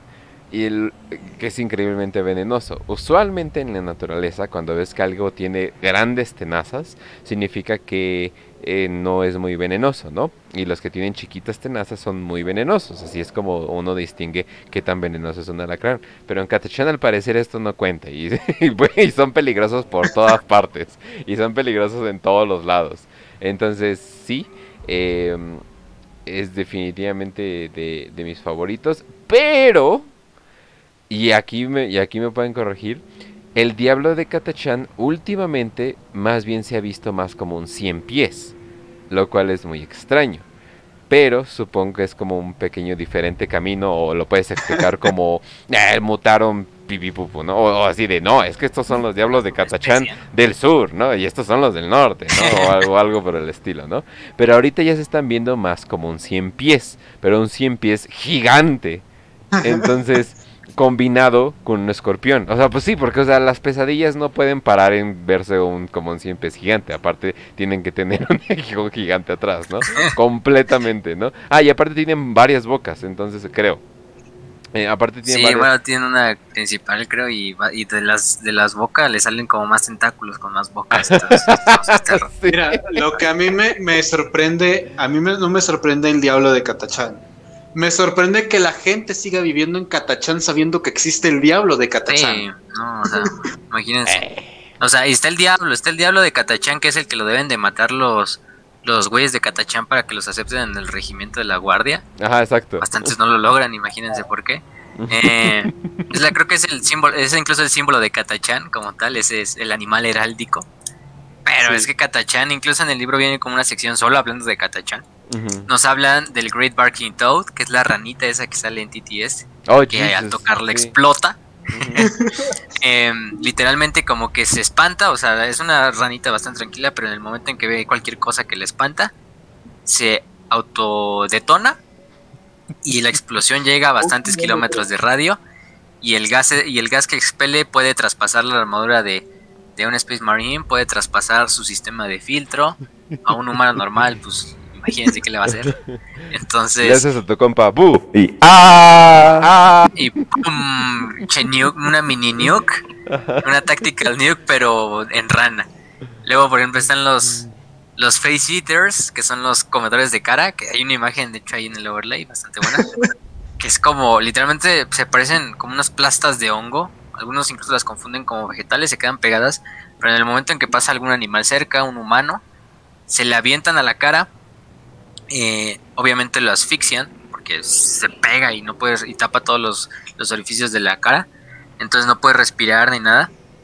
Y finalmente ya que se murió sofocado el, el- el humano, este se mete por la, la garganta y pone sus huevecillos dentro de los pulmones. Ah, y, Jesus, ah, y de- no. y del tracto respiratorio de, del, del humano. Y ya se sale y nace una nueva generación de, de face eaters, ¿no? También tenemos bastantes plantas interesantes que hay en el libro. Este no es un, no es un programa de botánica, pero ahí las pueden leer por si las quieren Ah, consultar también. Que por alguna razón también te comen. Sí, las plantas. Hay una planta que se come cerebros. Hay otras plantas que se autodestruyen y como que su polvo eh, lo respiras y también te termina Ya. matando. O sea, incinerar tus pulmones casi casi es de polvito, o sea. ¿Por qué hay gente viviendo en Catachán? ¿Por qué hay gente viviendo en Fenris? Ujú. Ah, ¿Por bueno, qué? en Fenris porque pues básicamente están hechos para ello, pero eh, dicen qué pasa si los tiránidos llegan a Catachán. No, es- Oh, Dios, no. no porque De- de empezarían hecho, a hay- Hay copiar, una leyenda Eldar. O Empe- sea, hay una leyenda Eldar. empezarían a copiar, eh, o sea, empezarían a aprender, o sea, entre los dos aprenderían, así de, oh, con que, as- con que así me vuelvo más aterrador. Pero no, sí, no, sí, pero eso de que el facehugger, que, eh, que es una referencia directa a Alien, pero el hecho de que ponga tus huevos en tu sistema respiratorio es como Jesus. De hecho, hay un episodio de los expedientes secretos X sobre eso, si lo, si lo quieren ver, sobre un güey que no para de fumar todo el tiempo y al parecer mata a la gente con, o sea, con su respiración. Y es porque el güey está lleno de huevos de araña súper peligrosa en sus pulmones, pero al constantemente estarlo fumando como que los mata. Es algo muy extraño, es de los expedientes secretos de X. Pero, y yo dije, oh Dios mío, eso es horroroso. Y Warhammer dijo, hmm, hmm, eso es muy De buena hecho, idea. o sea, el grado de, de- que se supone que, que cuando los tiránidos lleguen a un planeta de jungla es el momento en el que los Eldar se van a salvar de su extinción inminente. Entonces se supone que está la teoría que los Eldar están tratando de hacer que, que los tiránidos lleguen a Catachán para salvarse de su extinción. Pero es una de esas teorías locas No sé que cómo les ayudaría eso. Creo que sería todo lo contrario, pero, Sí. pero bueno, los Eldars. Pero pues, es Eldar. que Katachan. Katachan está, está, está perro. Mira, por ejemplo, yo me acuerdo la otra es la Breedweed, que es como un tipo de planta que se disuelve, avienta sus esporas. Si una espora te cae en la lengua, eh, se va a hacer como una pequeña pústula en la lengua. Que pues tú dices, ah, pues me la trueno, ¿no? y ya se truena la esta y tú vas a pensar, ah, pues ya se me curó, se me pasó. Pero en realidad eh, la espora va a empezar a crecer hacia adentro de la lengua y se va a empezar a comer la lengua desde adentro. Finalmente la lengua ya no va a ser tanto lengua, sino va a ser un, un pedazo de carne hueco donde en el centro esté la nueva planta creciendo, alimentándose la lengua, el punto de que crece tanto que asfixia al, al, al humano, porque pues, la lengua se hace tan grande y tapa la boca y, y, la, y la, incluso la, eh, la, faringe, entonces ya no puede eh, respirar el, la persona, y finalmente la lengua se separa y se vuelve a hacer otra vez el ciclo de, de la breedwing. Es como ese tipo de parásito que le sale a los peces que les quita la lengua y se pone como su nueva lengua. Entonces, Cada vez que mencionan a Katachan, de verdad, yo siento que, que, voy a reaccionar igual que hace Corvus Corax en el capítulo de TTS. ¿Por qué la gente vive aquí? Exactamente, pues sí, es que tenía toda la razón este Corvus.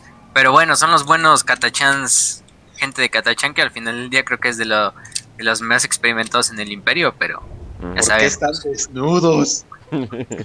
Una noche, una noche en Katachan creo que es peor que viví una noche dentro de una nave de los tiránidos. Entonces, Sí.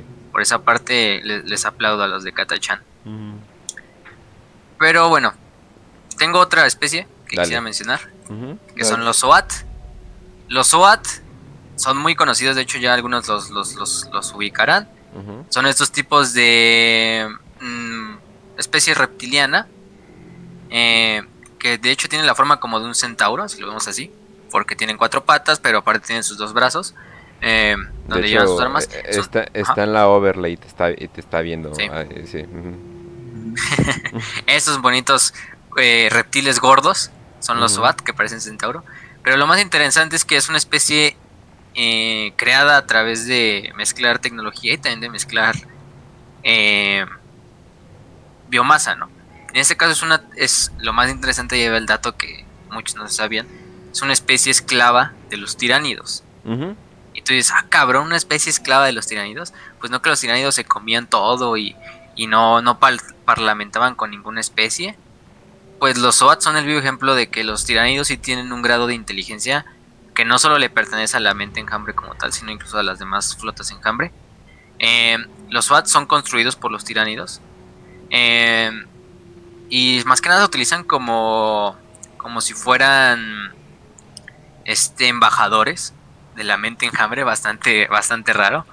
Eh, llegan a veces a, salir de la influencia de la mente enjambre, porque al final del día sí son una especie que los tiránidos conquistaron, consumieron y la, y la volvieron a crear a partir de, de tecnología y de propia tecnología SOAT y propia, propia cadáveres de los SOAT, ¿no? Entonces muchos logran escapar del, de la Hive Mind y se hacen sus propias agendas. Y de hecho hay muchos SWAT que trabajan como piratas, que trabajan como... Pues como simples, este... Eh, o incluso nada más están intentando escapar para que la mente enjambre no los encuentre y siguen sus propias agendas. Entonces los SWAT sí tienen un grado de tecnología propio, bastante interesante, incluso vamos a decir que tecnológicamente superior al de los tiránidos.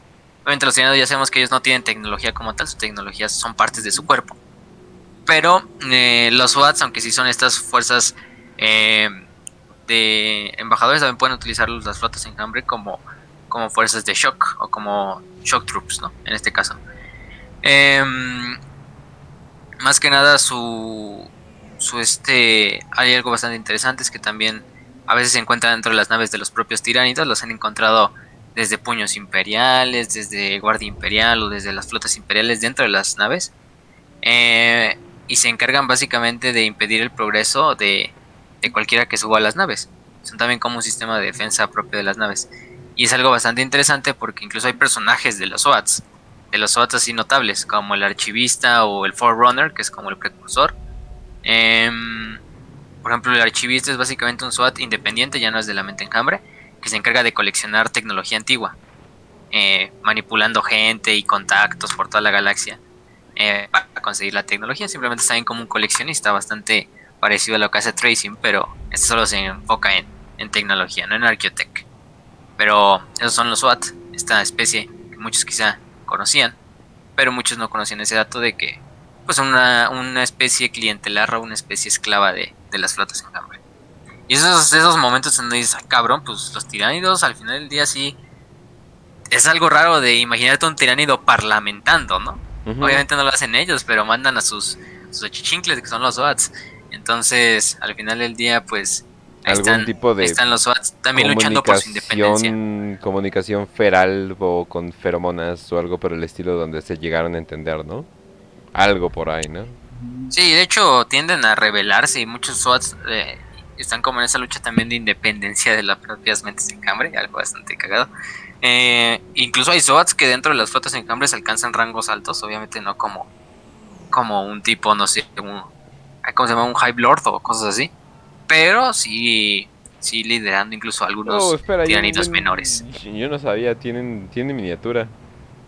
Sí, tiene una miniatura, de hecho la sacaron hace poco. Una miniatura. Como conmemorativa, porque los SWAT ya son viejos, de hecho ya son viejos en el oro, o sea, sí se conocían desde bastante. Desde Rogue Trader, imagínense, desde la primera edición de oh. Warhammer 40.000 los SWAT ya estaban mencionados.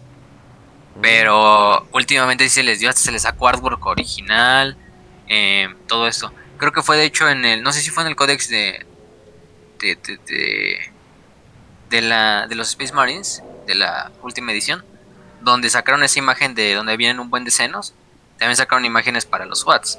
Entonces ya tenemos historia reciente para ellos. De hecho, hasta tiene una miniatura viejísima. O sea, parece un dinosaurio ahí con brazos, o sea, bastante cagado. Em, de las primeras ediciones de Rogue Trader. Mm. Ok. Entonces, vamos a la siguiente, que yo, yo le elijo. Estamos combinando categorías, pero eh, la siguiente, de hecho, de hecho no sé dónde la pusiste, a ver, déjala busco. Los Urguls, no sé si... Ah, sí, esos entran como en fauna salvaje. Ah, ok, ok. Y eso es lo, lo cuestionable. Es así de... ¿Pero lo son? o sea, sí, son. No ajá, ajá, exacto. Y entre ellos la fauna salvaje. Eh, miren, más que nada esto es como una combinación de un skinwalker o sea, o como tendríamos la idea de un Wendigo, combinado con esta, esta serie de películas de Hellraiser sobre las razas alienígenas que están de los, del Hellraiser, como que combinas eso y tienes los Urguls. Eh, no entiendes cómo está vivo, no entiendes su biología para nada, pero lo único que sabes es de que te quiere matar, eh, más que nada porque has invadido su territorio. Y lo curioso es de que no es de que vayan directo y te maten, sino saben esconderse, saben esperar, tienen paciencia, eh, no, no se sabe qué comen, o sea, porque sí, o sea, qué chingados, o sea, cómo han pasado tanto tiempo así, y sin embargo están vivos, entonces em, tienen esta como actitud de asesino despiadado pero totalmente salvaje pero saben medir sus tiempos. Y eso es lo que aterroriza de que estas madres están conscientes de lo que están haciendo pero parecen tener solo un propósito. Entonces más que nada parece que fueron creados con, con algo en mente pero es así de ok pero que comen es como que sí. es como que de hecho son nativas de las de la telaraña de Dark de los Daldar de la ciudad de Shadow creo Ajá, exacto. Este, y de, hecho los, los, los, Dark Eldar los utilizan así como esclavos también. De hecho en el libro viene una historia así de cómo... Hay, hay un lugar que se llama el precipicio, que es como una estación espacial donde se reúnen bastantes senos humanos y de otras especies a, hablar o a comerciar y mamás así. incluso hay Dark Eldar, el Janus lo invitan como a un espectáculo de los Dark Eldar y tienen otro esclavo, ¿no? Los, los Eldar oscuros.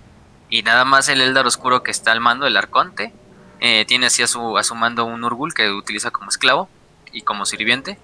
Eh, hace una señal y el Urgul despedaza al esclavo, se lo come mientras los demás, mientras los demás Eldar Oscuros aplauden el espectáculo. Y Janus simple, y creo que el, espectáculo era como para también intimidar a Janus, ¿no? Janus dice, pues no, no, lo lograron, simplemente reforzaron mi, mi, mi asquerosidad en los Urguls y en los Dark Eldar, ¿no? o sea que los, los aborrezco. Es que, es que también me imagina que es mental, mentalidad de Eldar, o sea, para ellos lo divertido es lo, lo terrorífico, lo lindo es lo grotesco, lo amable es cruel, entonces es un Eldar.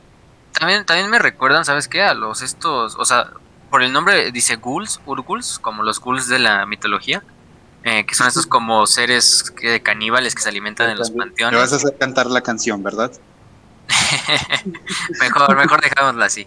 Este, este, están estos, estos ghouls que se comían los cadáveres, que son estos como incluso vampiros que se ven a los Nosferatu.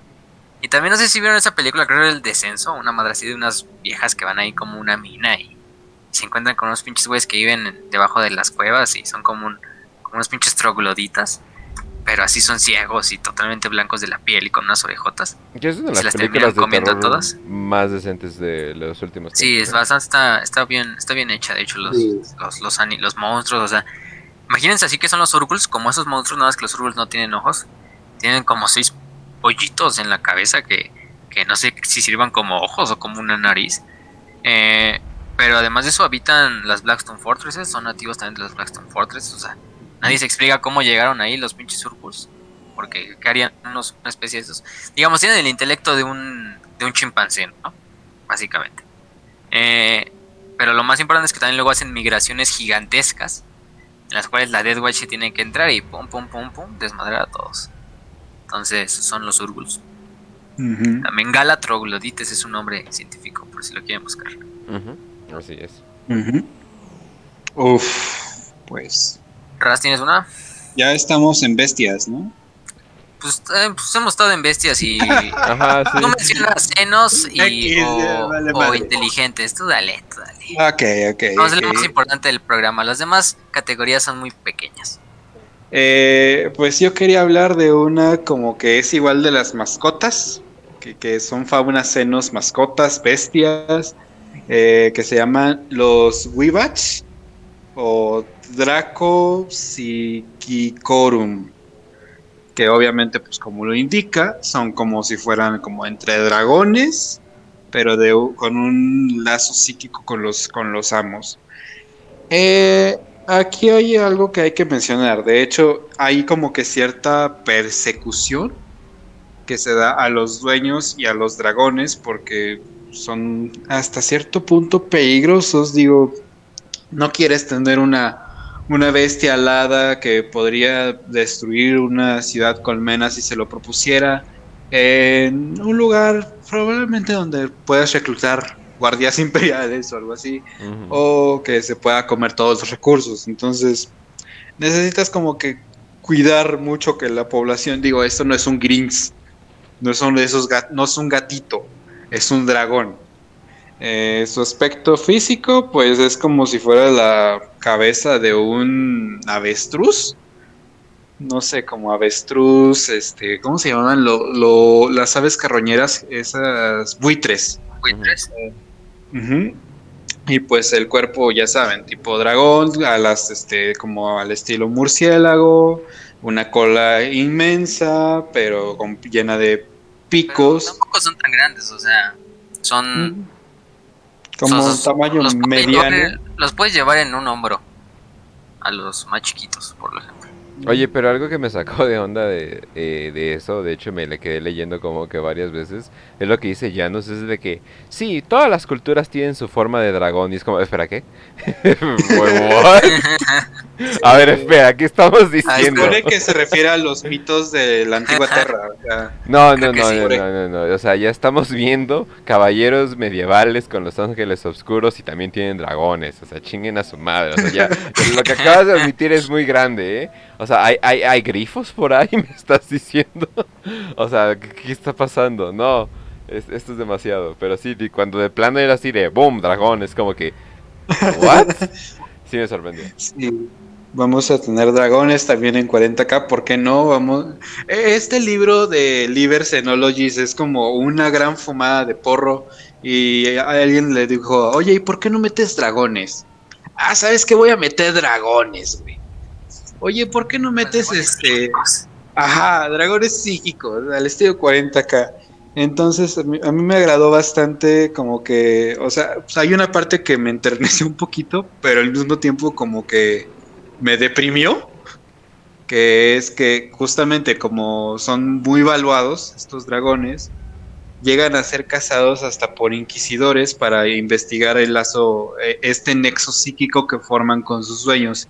Y se supone que cuando matan al dueño eh, o se separan por largos eh, periodos de tiempo, este mismo lazo psíquico que tienen, que los endurece cuando están juntos, cuando se alejan por estos periodos de tiempo, que pueden ser muy largos, o lo matan de plano, los agobia eh, física, psíquica y mentalmente a, la contraparte.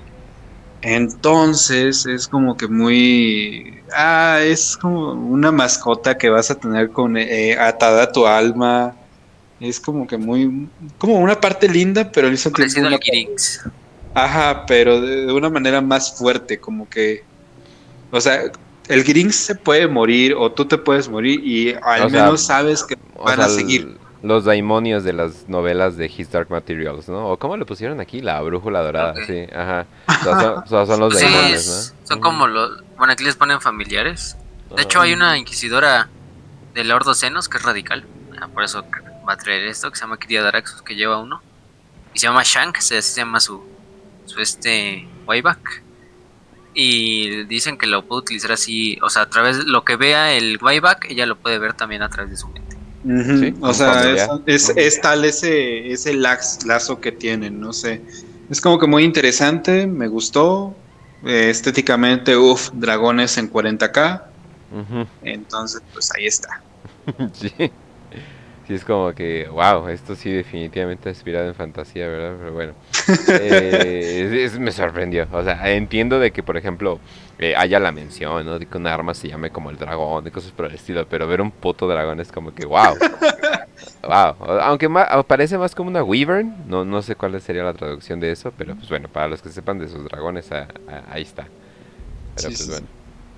Eh, a ver, vamos a mencionar más para, para la siguiente. A ver, Fácil, ¿tienes otra?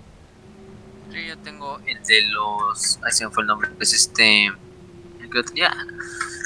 Eran los. Aquí está. Cloudfint. Los Cloudfint. O bestias. Básicamente es como bestia con garras. Eh, o demonio. Más bien demonio con garras. Los Cloudfint también son una especie. Es muy cruel que, que el aspecto físico de estos. Eh, esta especie de senos me recuerde como a un suegro que tuve una vez.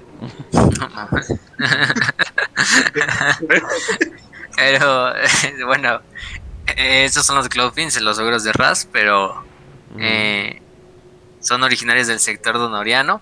Son un tipo de monstruos eh, bastante grandes. Llegan incluso a superar la altura de un Space Marine, imagínense. bastante musculosos, bastante fornidos. No por nada se les dice demonios, aunque no son demonios ni nada tiene que ver con la disformidad. Eh, se, les les así. Porque incluso aunque son semisentientes, digamos, tienen la, el intelecto de un gorila, ¿no? Y eso ya es mucho para un animal. Este, lo único que les importa es el consumir presas, ¿no? Y como, ¿cómo lo hacen? Por, no por nada se llaman cloud, que tienen garras. Porque básicamente una de sus garras es capaz de traspasar ceramita, imagínense, imagínense ese, a ese punto. Eh, muy fácilmente lo pueden hacer. Em, incluso cuando son heridos es cuando más peligrosos son. Porque en el momento en que los, los, este, los hieren y la sangre pues, brota por la herida y la huele el Cloudfiend, es cuando llega como a un, un trance que, en el cual se mete, en el cual ya simplemente es este aventársela a lo que se mueva, incluso a otros Cloudfins, eh, y hasta que no esté muerto él o que esté muerto la presa y totalmente consumida, mm. pues se puede, se puede salir, ¿no? Eh, incluso lo utilizan los Dark Eldar, em, ¿cómo se llama? Para infestar algunos túneles de la Webway y que también sirva como protección eh, contra otros Dark Eldar, incluso contra demonios del caos, para que se hagan una idea. Es algo bastante interesante. Y pero también los ponen más que nada a pelear en sus arenas gladiatorias, ¿no? De Comorra, que es lo que más las utilizan. Pero los Cloudfins sí son encontrados también en las fortalezas negras. Em, también son conocidos en todo el imperio porque también habitan en bastantes planetas. Entonces no es un animal que sea originario solo de un... Como ya vimos, es originario de un sector completo. Eh, lo más probable es que también los Dark Eldar fueran uno de los causantes de por qué estén en bastantes planetas y no solo en uno. Pero sí, en el momento que un Cloudfiend es, se ve a lo lejos, es, es momento, por ejemplo, para planetas que no están tan civilizados o planetas que, que a lo mejor son planetas bárbaros. Un Cloudfiend o una mana de Cloudfiends pues puede significar la muerte para, para todo un para todo un planeta, ¿no? Pero sí, esos son los Cloudfiends. Son ah, bastante y tienen hasta miniaturas ah, también.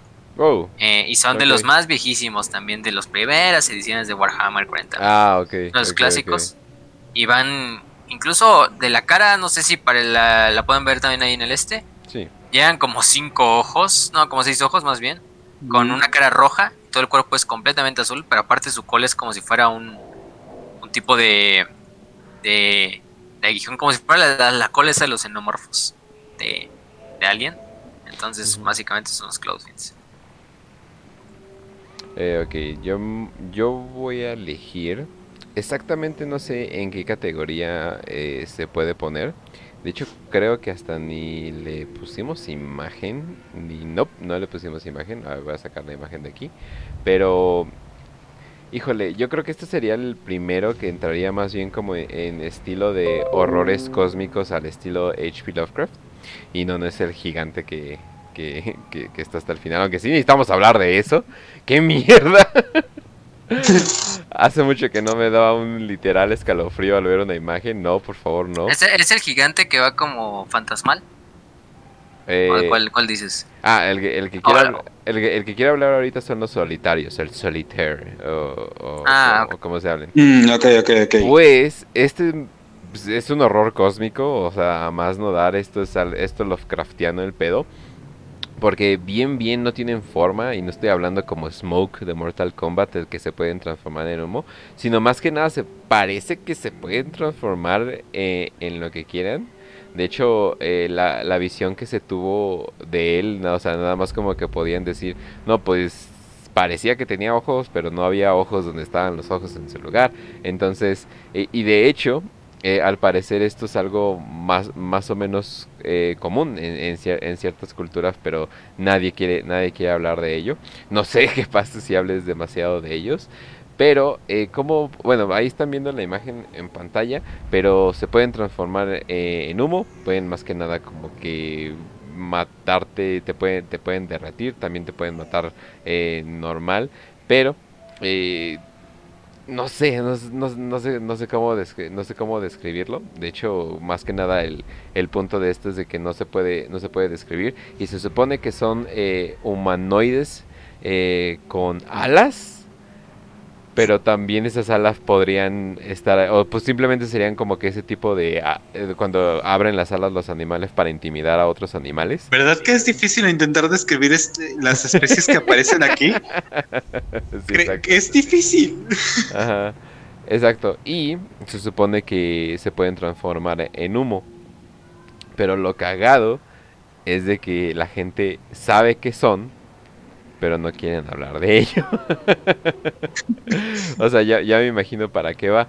Y más o menos te... Bueno, lo que me gusta es de que sí te ponen el humor de... Ah, aquí hay cosas que no podemos explicar claramente, ¿no? Y la tecnología puede llegar a tal grado que literalmente lo veamos como pedos cósmicos mágicos, pero es tecnología. O sea, eso es lo cabrón, eso es lo cabrón de esto, lo que me gusta, de que un punto donde la tecnología llega a grados tan grandes que la gente piensa, no, pues esto es algo del warp o algo por el estilo, pero al parecer no son cosas del warp, son simplemente tecnología que llegó demasiado lejos. Entonces, Sí, sí. ¿Raz tienes uno? Ujú. sí, O sí, sí, no sí. sé si no sé si era todo Hawkench, perdón. No, sí, sí, sí. Vamos a la siguiente. ¿Sí? Los Ok. Solitaire, ¿no? ¿Eran los que mencionaste fueron los, los Solitaire? Ah, Ok. Es que no encontraba la imagen, pero ya la, ya la vi. aquí este se lo dedico a mi amiguis- amiguito Krau, que le fascinan las chicas monstruo por alguna razón. Y esto pues me recuerda mucho a un, a un anime que, que se llamaba Viviendo con chicas monstruo, que se llama Slit. S-S-L-I-T-H. Bueno, Ah. Y. Y es Serpentes Vindicum, que, que en el nombre en latín, o bueno, en alto gótico, más bien. Y son básicamente, no sé si estén familiarizados con las lamias, que son este, Ah, no. pues, Sí. mujeres, o sea, con cola de serpiente. O sea, Oh, en ese claro. pierna es una cola de serpiente. Krau, Krau sabe de qué hablo, pregúntale. o sea, él sabe. ¿eh? Entonces, esta es la versión de una lamia al estilo 40K y además bajo el efecto de la droga crocodril. Es, Ajá. y pues básicamente ya eh, es una especie muy fuerte, físicamente casi invencible. O sea, tienen una capacidad de ataque.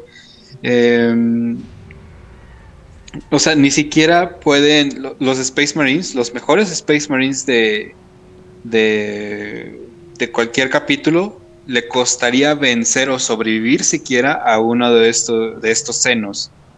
Es este, es realmente muy poderoso. Eh, ¿Dónde se ubican? Creo que sí le aparece aquí dónde se ubican. Ah, no, bueno, no, no, me da una flojera volver a leerlo. Este, eh, pero sí, básicamente son muy, muy, muy inteligentes también. De hecho, se supone que pueden hablar lenguajes, este, no, no es el típico seno salvaje que te puedes encontrar como brutal y bestial. No, sí, estos son mercenarios, o sea, son bastante Mm, son muy... Tienen tecnología propia. Ajá.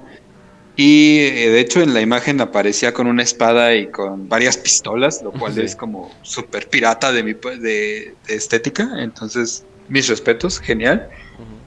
Y la única manera de vencerlos, se supone, leí, era este con, con, o sea, tienes que enfriar el lugar donde están. O sea, solamente puedes hacer que, que, que sean más lentos y que lleguen a un estado casi de coma si bajas la temperatura a debajo de cero.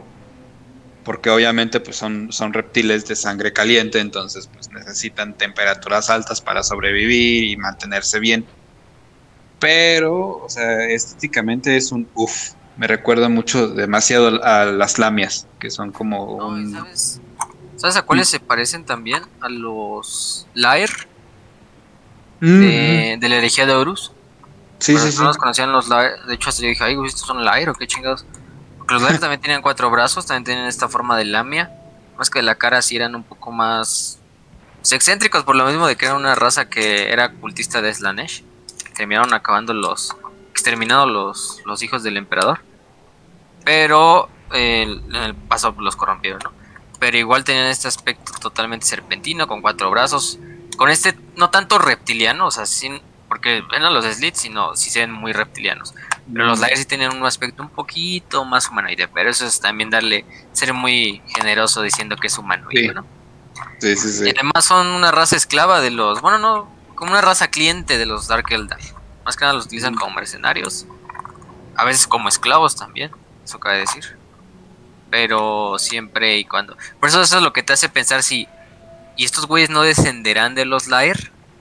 Porque incluso se dice que los. ¿Cómo se llama? Eh, que la raza hace muchos años, de hecho en el libro se marca que la raza hace muchos años cayó en las tentaciones del exceso y de y del deseo. Entonces yo creo que eso es como una pequeña pista que a lo mejor sí descienden de los Laer, porque dice muchos milenios antes. Estamos hablando de 10 milenios cuando fue la herejía de Horus y cuando los Laer los exterminaron. Entonces, quién sabe, ahí quizá, quizá no, quizá sí, quizá sean los hijos de los de los eh, de los Lair. quién sabe, pero eh, estéticamente a mí me agradaron mucho. Eh, no sé, como que respeto mucho el hecho de que sean extremadamente inteligentes a pesar de tener una cola de serpiente.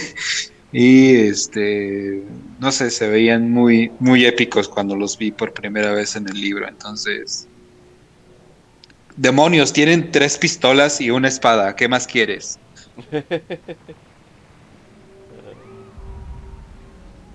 A huevo, a huevo. Ahora para hablar de para hablar de yo de uno, uno pequeño, es uno chiquito.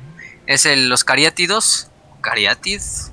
Bueno, no sé cómo traducirlo literalmente, pero bueno, en español sería cariátide porque eran Cariátides eran las estatuas, esas- las columnas esas que tienen forma de mujer que los griegos ponen, o los romanos.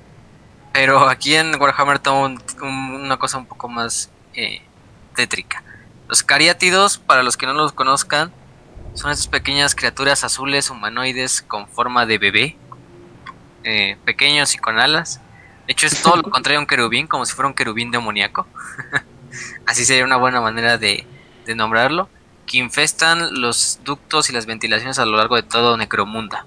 Eso es una plaga de Necromunda. Pero por supuesto que existiría algo así, ¿verdad? Sí, existiría Mm. algo así. Pero, o sea, es que ustedes véanlos y son literalmente bebés. O sea, son bebés Sí. azules con alas de murciélago que parecen demonios como tal. Eh, pero son totalmente inofensivos. Simplemente, de hecho, los cariátidos de repente buscan gente y se la pasan volando al lado de ellos, como si fueran siguiéndolo y siguiendo a la persona hacia donde quieran. La mayoría de estas personas que se les ponen se dice que tienen es como un augurio de buena suerte, que un cariátida se te se te se te pose a tu lado, que te siga. De hecho, es como una profecía de que en el futuro te va a ir muy bien. Eh, desde líderes de gang, de este, de gangsters, el gobernador planetario incluso también tiene uno. También son un poco psíquicos. eh, incluso se dice que mm, em, hacen que la gente, como que se meten a la mente de la gente que están siguiendo y buscan las malas intenciones que tengan contra otras personas y como que les dicen no, no lo hagas. Sea, es algo medio raro. Eh, incluso son como mascotas, al punto de que son mascotas, simplemente no hablan, aunque se parezcan como bebés y tú piensas, ah, no, pues esto es inteligente, ¿no? Eh, no hay que confundirlos obviamente con los querubines, porque muchas artworks pues los a lo mejor se ven como querubines, pero no son querubines, estos sí son seres vivos como tal. Y también a veces sirven como familiares. Otra cosa es que si un cariatid te abandona, lo más probable es que es un augurio de que vas a morir en poco tiempo. Entonces estos son los cariátidos. Que imagines, o sea, Necromunda siempre te sorprende porque tú te esperarías ratas, ¿no? En, los, en las ventilaciones o en los acueductos o, o cosas así, ¿no? Pero que la peste y le- los que están infestando esos ductos de aire sean bebés azules con alas de murciélagos, pues sí es otro, otro nivel. Eso sí es ya Warhammer y su, y su clásica este, firma, ¿no? De los cariátidos. Qué Ah, pero es que necesidad de hacer las cosas más asqueroso. tiernas que puedes encontrar en lo más terrorífico que te puede aparecer en la vida. No más, imagínense, vas ahí en Necromunda caminando y de repente ves que se escuchan risitas en, los, en las ventilaciones. Te metes a investigar y hay como siete bebés negros ahí, azules volando, ¿no? No mames, imagínense. Pero sí es esos momentos donde dices, ay cabrón, sí lo llegaron bastante lejos, ¿no? O por lo menos las mutaciones en Necromunda llegaron bastante lejos. Quizá Yo, yo no un- confiaría, yo no fue, un, confiaría. fue un aborto. Un aborto que se cayó ahí a, la- a las coladeras y, y mutó ahí en los, en los pantanos de, de Necromunda, ¿no? Los pantanos tóxicos. Entonces ahí nació un, un cariatida. Yo por pura, eso- no, o sea, yo, yo por pura eh, precaución traería un matamoscas para alejarlos, o sea, no. no, por favor, no. No, haciendo... Uno de esos atomizadores de buena con suerte, tú dirías, no, aléjate a la chingada. No, no, no. les, no, les no. echas uno de esos atomizadores de agua con los que asustas a los gatos. Eh, sí, búscale, afuera.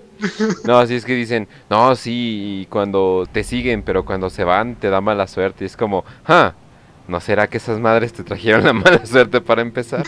No, no, no, no, no. No, es como, es como el gato que se supone, había un, había un asilo que se supone que el gato, había un gato que si se la pasaba mucho tiempo con un viejito era porque se iba a morir. Eh, y se supone así de que era como el Grim Reaper, acá iba el gato ahí diciendo quién es el siguiente que se iba a morir. Y yo, y yo siempre pensé así como, ¿no han pensado que tal vez el gato era culpable? Tal vez traía algo, tal vez traía alguna enfermedad y así de, "Ah, el Grim Reaper atacó de nuevo, así de, mejor chequen ese gato. A lo mejor arañó al viejito y le contagió ahí algo. sí, no, no, no, yo no confío, no, chingue su madre. no, no, no, definitivamente no. Pero bueno, entonces, eh, ¿pasamos ya a los subtemas? Como Nada más, nada más Mm. para mencionar las últimas dos especies que se me hicieron A ver. interesantes. Va, va, va. Los Loshatu, los Loshatu, o no sé cabrón, cómo se ¿cuáles pronuncia esa esos? madre. Los que son como una lagartija con una pistola en, la espa- en, la- en el pecho. Oh, sí, ajá, sí, ajá. Este, es una especie inteligente, totalmente reptiliana. Eso sí parece una lagartija gigante, literalmente. Em, más que nada actúan como mercenarios. Los van a ver que tienen su armamento. Básicamente su armamento se basa en pegarlo a su pecho. Y que sirva como un tipo de. Pues ahí, como un cañón.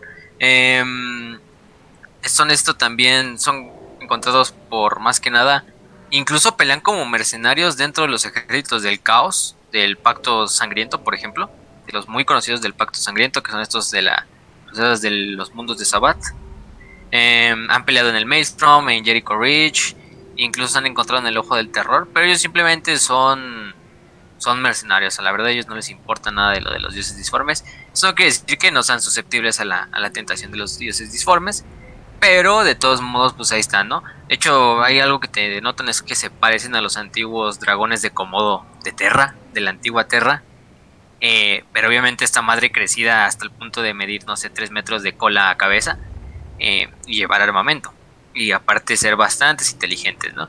Fíjense, es una especie reptiliana, por lo mismo de que, por lo mismo estas especies reptilianas tienden a ser un poco más frías, más calculadoras y, y también mucho más, este, eh, mejores en batalla, ¿no? Eh, también fueron encontrados bastantes en la guerra de Badaf, que fue esta como guerra civil de, de Space Marines. Eh, incluso también como piratas, cerca del Maelstrom, que están en el Maelstrom como es este segundo portal disforme dentro de la galaxia, más pequeño un poco que el Ojo del Terror, pero tienden a estar en las lejanías, como es fácil esconderse también del Imperio en esas zonas, eh, porque el Imperio no tiende a aventurarse mucho, eh, actúan como piratas y como comerciantes, entonces también de ahí es que conocen, o los conocen incluso muchos, muchos, este rogue traders más que nada. Pues ahí está el ejemplo de, del propio Janus. Exacto. Y Pero- luego tenemos. Ajá. Es, es muy es que no sé. Siento que algo está mal el hecho de que te pongas un arma en el pecho. O sea, siento que algo tácticamente, o sea, está increíblemente mal. A ver, o sea, ¿alguna vez has jugado Doom? tantito la cabeza y se vuelve la Los cabeza. clásicos de Doom son así. No, es que no sé, o sea, sientes, güey, cualquier cosa sale mal y te estás lastimando el pecho o la cabeza. Es como que no. Eh, Cuando, cuando El sabes- Doom Guy, el Doom Guy jugaba, era así al inicio. No sé si jugaban Doom, pero era Ah, sí. literalmente la pistola enfrente tuyo. Sí, sí, sí. Así es como jugaba, pero era Doom y ese güey sí sobrevive, pero no. O sea, ya Ajá. ma- ya, o sea, lo entiendes así, no, pues es que con sus patas, que, que por alguna razón. Por cierto, algo también bastante perturbador. Tienen dado, dedos largos en sus pies y en sus, lo que debería ser sus manos. O sea, porque básicamente tienen cuatro patas, pero tienen pulgares funcionales y dedos largos en todas. Es como que, ah. Como garras de No. Velociraptor, aparte. y- Ajá, y es así de, Están dude. ¿cómo te pusiste? ¿Quién te puso ese chaleco? Por favor, Te dime. el chalequito para empezar. es como que, oh, no, no, no, no, es como que, no sé, dedos largos siempre como que he tenido un pedo con ellos, como que, ah, ¿qué es eso? Dios mío, no. Pero, sí, es, es, es bastante perturbador, pero no entiendo cómo funcionan bien, bien. Tú confía, tú confía en, la, en la naturaleza, que hizo un buen trabajo al evolucionar eso. sí. Bueno, Fulgrim, Fulgrim literalmente se volvió I'm a snake, entonces quién sabe, ¿no? Entonces todo puede pasar Ajá. aquí, ¿no? Sí, definitivamente. Y ya, y la última es especie seno, para terminar con esto de especies senos. Va. Hay muchas bastantes y todavía nos faltaron bastantes, pero Sí. también los invitamos a leer el libro. Porque también, pues lo, lo bonito es que lo lean y, y no spoilearles todas las razas, ¿no? Pero, por ejemplo, los Aitor Finn son una especie inteligente que habitaba las estrellas Ghoul, que es una región bastante bastante inexplorada y bastante tétrica del, de- del imperio y de la galaxia como tal. De hecho, Es si la tienen la oportunidad de saber en inglés, es la región Ajá. de H.P. Lovecraft. sí, es así, es la región de H.P. Lovecraft. Vayan a ver el video de Major Kill, donde explica Ah, las estrellas Ghoul. Cierto. Ujú. este todo lo que ha pasado ahí porque es el peor lugar de la galaxia. Incluso más que el ojo del terror algunos dicen pero bueno. Los Aitor Fins eran una especie nativa de, de, ese- de las estrellas Ghoul. Finalmente fueron exterminados más que nada por los templarios negros en la cruzada de las estrellas del Ghoul. Solo Incluso los hijos de los- pueden hacer eso. Sí. cuando los templarios negros llegaron al planeta natal encontraron que el planeta estaba completamente vacío y como si nunca los los Aitor Fins hubieran puesto sus pies sobre él no No se sabe lo que le pasó a la, a la, a la raza, pero los Aitors tienen una, un aspecto bastante interesante. También tienen este aspecto como de ghoul, propiamente dicho, a lo mejor por eso también sacan el nombre de ahí. Em, tienen estos grandes brazos que llegan hasta el suelo, con unas garras gigantescas, o sea, la garra literalmente ha de medir 80 centímetros. Eh, vivían en unas fortalezas que estaban hechas de cristal y que utilizaban un tipo de armas que eran como unos discos de plata. Cuando se activaban hacían como que se rompían en miles de pedazos el disco, se volviera cada uno un pequeño cristal que era tan filoso y tan pequeño que incluso podía traspasar las juntas de las armaduras de los Space Marines, eh, todo esto, ¿no? Incluso se dice que el cristal también tiene parte de la esencia de, del, del ser, ¿no? Del alienígena, en este caso. Em, incluso tiene este como núcleo dentro del pecho, naranja, eh, que no se ve muy bien, quizás es una parte también de lo que le dé energía a sus armas. Eh, según Janos Drake, Janos Drake de hecho hace una nota dentro de, del, libro, que se encontró uno en la Fortaleza Negra que encontró en Segmentum Pacificus. Eh, Drake dice que encontró algunos textos Eldar, donde decía que los Aitors lograron evadir su exterminio. como tal, nos están confirmando que no fueron exterminados por los templarios negros. Eh, a través de métodos arcanos de tecnología que ellos solo conocen. Entonces lo más probable es que quién sabe qué hayan hecho y de alguna manera teletransportado a toda la raza a cierto lugar. Y obviamente su tecnología era algo que el imperio no entendía. Y eso aunque los imperios negros dieron un golpe bastante temprano y bastante grande a su raza, prácticamente exterminaron a todos los demás planetas de los Hydrofins, excepto pues el que de verdad le importaba, ¿no? Su planeta natal. Solamente puedo decir que no es muy inteligente tácticamente hablando tener una luz gigante en tu pecho brillando a todo lo que da. No es, no es muy brillante, pero tienen, poder. Y hay el que se nos el que se nos olvidó, así que sí tenemos que mencionar, mencionar, que tiene una de las imágenes más épicas de todas, oh. es el Auct. Creo que ¿Cuál era ese? Eh, el Auct es el este tipo como de sanguijuela gigantesca oh, Jesus, oh, sí. No, no, ¿por qué? No, sí, no, sí. No. De hecho, esta es la imagen de hecho, ahorita. Sí, ahorita me la pongo, pero les explico más o menos, no, no sé de dónde tengo este trauma con este tipo de criaturas marinas gigantes. Bueno, obviamente esta madre es espacial, pero le voy a llamar marina porque pues no mames. Eh, eso es como el espacio, pero eh, creo que viene de un nivel de Super Mario 64. Eh, donde estás aquí nadando todo chido y de repente te aparece una chingadera gigante, o sea, pero es demasiado grande. No, no hace nada y yo me quedé completamente aterrado, o sea, pero completamente aterrado. Y neta ni, ni sabía qué hacer ni nada. Es como que, oh por Dios, ¿qué es eso, no? Pero eh, no entiendo. O sea, no, neta, o sea, esto rompe completamente. O sea, de por sí pensaba que no mames, no, pues sí, obviamente nadie quisiera vivir en el universo de Warhammer, ¿no? O sea, ni siquiera siendo noble ni nada por el estilo, porque vas a terminar haciendo cosas de Slanesh o algo por el estilo, ¿no? Pero. Eh, ¿Por qué? ¿Por, qué? O sea, lo que están viendo, por cierto, cerca de su boca, se les va a poner el zoom y todo. Eh, es una Eso es una nave. No sé de qué tamaño es la nave, pero ah, es una puta madre. es una nave. no, ¿por qué? No, esto no debería de existir. Esto es terror cósmico puro. Y literalmente me siento como un niño jugando ese videojuego de Mario 64 de nuevo. Siento aterrado completamente. Digo, ¡Holy pues, Imagínense, imagínense. Lo más probable es que esa navecita es una corbeta o un destructor de esos chiquitos. Que chiquito hablando, o sea, miden como 4 kilómetros, 5 kilómetros. Entonces ahora hagan la, hagan la cuenta y pongan todas esas naves a lo largo del cuerpo de la, de la UCT a ver cuánto mide, cuánto, cuánto se ve. Es, sí, entonces es simplemente épico verlo. No, o sea, no, o sea, es, no. O sea, algo tan gigante y está volando por el espacio. O sea, ¿Cómo mantiene humedad? No entiendo. o sea, no. para, los que no estén viendo eh, las imágenes, porque a lo mejor están escuchando en podcast, em, imagínense una sanguijuela como tal. Ya tienen la imagen de una sanguijuela. Ahora imagínense que esta sanguijuela vamos a ponerle generosamente unos quizá 5 kilómetros de, de, alto la, la, sanguijuela y de largo vamos a ponerle quizá, no sé, vamos a ponerle 100 kilómetros. Obviamente vive en el espacio y nada como si nadara en el agua, pero en el vacío del espacio. Así de hecho es como se dice que habla. Muchos creen que es una leyenda, muchos creen que simplemente es cuentos que cuentan las, los marinos de, de la Armada Imperial. Pero incluso hay un mundo llamado Nav, donde la UCT es, es considerado un dios estelar. Al punto de que tienen festivales y una de las más grandes fiestas del planeta es de que se ponen a bailar y hacen, se hacen, hacen festivales en su honor a nivel planetario y va por bastante tiempo. Y la imagen, pues la imagen de abajo se supone que es una imagen real.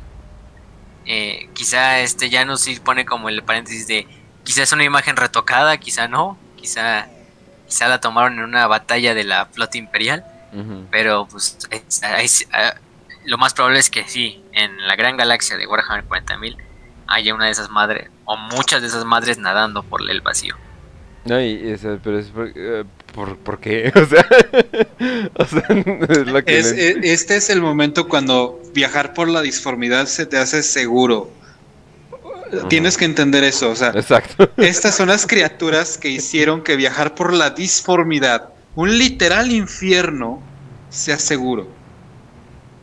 Exacto, no, y sí, exacto, o sea, es así de bueno, al menos tengo al emperador cuidándome, de vez en cuando hay demonios, o sea, pero esa es la cosa, esto debería estar en la disformidad, o sea, se escapó de la disformidad, que, comen, estamos viendo algo que se reproduce, esto es una leyenda, esto es como pie grande, que nada más hay uno, o sea, o sea, o sea, ver, o sea, estoy entendiendo H.P. Lovecraft cuando no describía sus criaturas, sino simplemente decía, el mero solo, solo verlo te volvías loco, ¿no? Y así de, pues sí, porque te pasas preguntando así de, pero ¿cómo?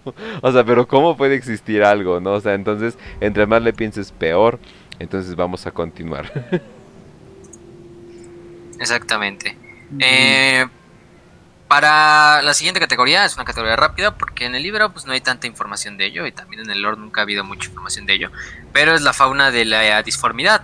Imagínense, si la fauna del mundo material es atemorizante, ahora imagínense la del mundo de las almas, ¿no? Eh, hay bastantes bestias que ya las hemos hablado, uno de ellos son los Sikenewin, son estos tipos de insectos que se alimentan de, del cerebro de los psíquicos, que eran, eran muy conocidos en el mundo de Magnus, en Próspero, Magnus hizo toda una campaña para exterminarlos y lo logró. Lo logró de oh. cierta manera. Eh, exterminó a todos los Sikenewin de Próspero y logró otra vez que los psíquicos de Próspero pues prosperaran, ¿no? Cabe, bueno, que fue un juego de palabras me aventé, ¿no? Pero bueno. Eh, también existen otros tipos de, de, bestias. Los más conocidos también son los esclavizadores, los enslavers. Los enslavers ya los conocerán porque también son estas formas de vida disformes que no son demonios, cabe decir. Todas estas cosas que estamos hablando no son demonios. Como tal, son entidades disformes. A veces también se les maneja así. No, esa cosa me dio miedo a mí. Esa cosa quiero decir que sí me dio miedo a mí. No, no el. No, el, el enslaver. esa, madre da miedo. También, llama, también lo llaman los marionetistas para la gente que no, no los conozca. O sea, si quieres, mm, Sí, es, pues, los que ya lo conocerán los mencionados, de hecho, en el, en el episodio de la Guerra en el Cielo. Entonces, creo que ellos fueron los últimos que le dieron el golpe de gracia a los Old Ones. Eh, y a muchas de las razas, incluso a otras. Em, son estos tipos de, no sé, es que es una forma difícil de explicarlo, pero son como estos insectos que parecen un insecto cerebro, un cerebro flotante, eh, que son atraídos por la mente de los psíquicos, más que nada tienden a erupcionar dentro del, dentro del espacio real así como si nada, o sea, de repente hay una imagen muy buena donde incluso están Taos peleando creo que con Deadwatch y de repente aparece un pinche Slaver así de la nada y momentáneamente hacen como una tregua para terminar acabando con el Slaver. Em, Deadwatch. Se alimentan más que nada de los propios psíquicos, pero también los llegan a utilizar como, como Puppeteer. Bueno, el nombre de Puppeteer es como marionetista. En este caso como marionetas. ¿Para qué? Para que el psíquico abra portales a la disformidad, por los cuales puedan salir demonios, sí, claro, demonios, eh, otras entidades disformes, pero más importante, muchos más slavers, ¿no? Eh, ya que los demonios aprovechen el portal para también colarse, pues ya ese es problema de ellos. Pero los slavers simplemente son bestias, lo hacen por, por instinto, ¿no? De estar buscando de qué alimentarse. Muy parecido a lo que hacen los Sikenewin, de hecho. Eh, de los enslavers sí tenemos bastante información. Ellos también fueron introducidos desde Rock Trader, imagínense. Em, incluso tenían reglas para, para y habilidades para el juego de mesa. Em, luego finalmente ya se les, se les pasó y no, nunca les sacaron en miniaturas. Pero sí se siguió explotando su lore. Y el lore hasta el punto de que fueron uno de los principales antagonistas dentro de la guerra en el cielo. Eh, ya en el milenio 41 no son tan conocidos y no, son, no aparecen tanto como lo hacían en el pasado. Pero sí es una amenaza que siempre está ahí. Incluso muchas veces considerada peor que los propios demonios. Porque pues un slaver.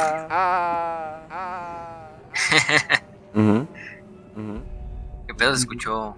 Ah, el equito. Ah, caray. No, no, no, todos lo escuchamos bien. Kench, este, creo que estás usando tu. Creo que se activó el. Oh, no. ya, ya, ya. ya el este, el, esta madre. Pero no importa. No importa, no importa. Aquí no pasó nada, gente. Simplemente era un slaver que estaba intentando entrar al espacio real en la casa de Kench. Sí. Pero ya lo logramos. Lo logramos. sí, todo bien. Están los vampiros. Los vampiros, que como el nombre lo indica, los vampiros clásicos de la mitología terrana.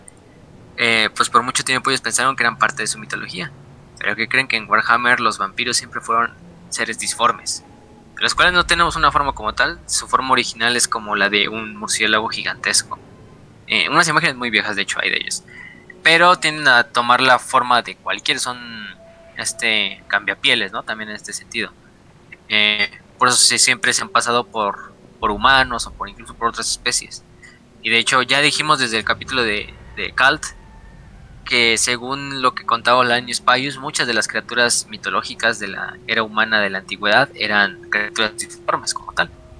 Las sirenas es el ejemplo más grande, los vampiros obviamente, eh, los minotauros, los centauros quizá, cosas así, eran, eran criaturas disformes. Eh, es por lo menos lo que nos da a entender este, esto Lanius, ¿no? Obviamente los vampiros también son uno de ellos, incluso hay vampiros conocidos y que tienen un propio trasfondo, como Darren Marville. Em, que incluso se hizo hacer pasar como un tipo de comandante de un planeta medieval. Eh, y como todo lo indica, pues se alimentan de lo que ustedes esperarían, no solo de la sangre, es simplemente algo secundario, pero también de la energía de los seres vivos. Como todo ser disforme se va a alimentar de la energía y de las emociones de los seres vivos. Es también muy parecido al concepto del vampiro estelar, que el vampiro estelar de Lovecraft es algo un poco más grande y mucho más, más masivo y todo. Pero al punto de que a lo mejor simplemente este aspecto de murciélago simplemente es como algo o un disfraz para que tampoco se vea la verdadera forma de los vampiros. Muchas se nos dice que Helbrecht, el gran mariscal de los templarios negros, asesinó a uno personalmente. Eh, así que les vamos ahí a añadir otra palomita a Helbrecht después de... Para, al parecer Helbrecht ha matado a la mitad de todas las especies de la galaxia. La cruzada nunca paró. La cruzada nunca va a parar. Sí, no, o sea, ese güey, otro, otro, otro pedazo, es otro nivel.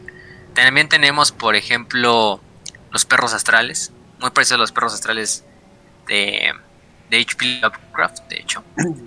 Y también van de la mano con los espectros astrales. Eh, que al final del día, cuando se combina tanto la energía disforme, que viene de emociones buenas como de emociones malas, dan, dan nacimiento a estas criaturas llamadas espectros. Los espectros astrales más que nada se les aparecen a los psíquicos como tal, siempre casi todo esto va a ser a los psíquicos, para los que son débiles en fe y en voluntad, oh, eh, al utilizar sus habilidades en el espacio real. Entonces incluso a lo mejor un, un Psyker ya sancionado por el imperio, a lo mejor no es tan fuerte como él piensa, y los espectros astrales eh, pueden hacer que se perturbe la energía disforme y al final del día el espectro astral vaya y busca al psíquico. Eh, finalmente los este los cómo se llama aunque intentes pelear con el con el espectro astral eh, siempre logran manipular de cierta manera lo, lo que es el el al psíquico. Y por lo mismo de que está manipulando un psíquico el psíquico ya desde ahí puede hacer bastantes cosas malas como abrir portales disformes utilizar sus poderes para mal claro de esas maneras Y se van de la mano con los Hounds, los Astral Hounds, que son básicamente como perros australes. Que me recuerdan mucho a los perros. Básicamente es el concepto del perro de Tíndalos. De, de, de Lovecraft, ¿no? Que eran estos perros que salían de las esquinas o de los ángulos. Que era cuando realizabas un viaje astral. Se supone que al perturbar tú el aura de. Bueno, en este caso vamos a decir del empireo, ¿no? De la disformidad pues obviamente vas a sentir una perturbación y los perros van a olfatear esa perturbación y van a ir hacia donde tú estás haciendo el viaje astral y pues terminan saliendo de una esquina, de un ángulo y te terminan devorando, ¿no? Psíquica y físicamente. O sea, eso es algo bastante interesante. Ajá, eh, y básicamente lo que hacen los espectros y los perros es lo mismo, nada más que el espectro sí toma una forma humanoide y el hound, pues sí, clásica del perro astral, ¿no? Em, también hay otras que cabe recalcar, como los... Ay, se me fue el nombre de esto, las furias. Las furias, a lo mejor no las menciono porque en realidad no son una entidad, más bien esos sí entran como a la categoría de demonios. Otros son las quimeras, que esa creo que sí hay imagen en el overlay, que son estos perros rojos, como hechos de huesos, que son nacidos de planetas demoníacos principalmente. Es como incluso una mezcla entre un ser del plano real, del plano material, con un ser de la disformidad como tal. Em, y más que nada lo que les da forma, a ellos no les da forma cualquier emoción, a ellos les dan forma las, las pesadillas de los seres vivos. Entonces, imagínense, toman estas formas de... Freddy Krueger, ¿no? sí, o sea, toman estas formas como estas bestias hechas de hueso, pero aparte también de músculo, porque si lo ven de hecho, o sea, lo único, no tienen piel como tal, Solo se ve el, esqueleto y el músculo de, la bestia, de la quimera. Em, hasta el punto de que hay unos, ¿cómo se llama? Em, los Eldars oscuros. Sus Beastmasters, que son los, estos, los maestros de bestias. Pueden utilizar a las quimeras como. como. como partidas de caza, ¿no? Para cazar otros Dark Eldars, para cazar otras especies psíquicas. Em, y obviamente los utilizan también en la guerra, ¿no? Eh, incluso hay como esa medio, no sé, vamos a ponerlo como pequeño problema en el orden de que si son bestias en realidad disformes, si son bestias creadas por los Dark Eldar con energía disforme. Pero lo más probable es que sí, lo más, lo más conocido y lo más aceptado es que son, sí son bestias que se manifiestan. Al ser, al ser mitad, podemos decir mitad del plano físico, no hay tanto problema de que se mantengan en este plano, ¿no? Lo pueden hacer.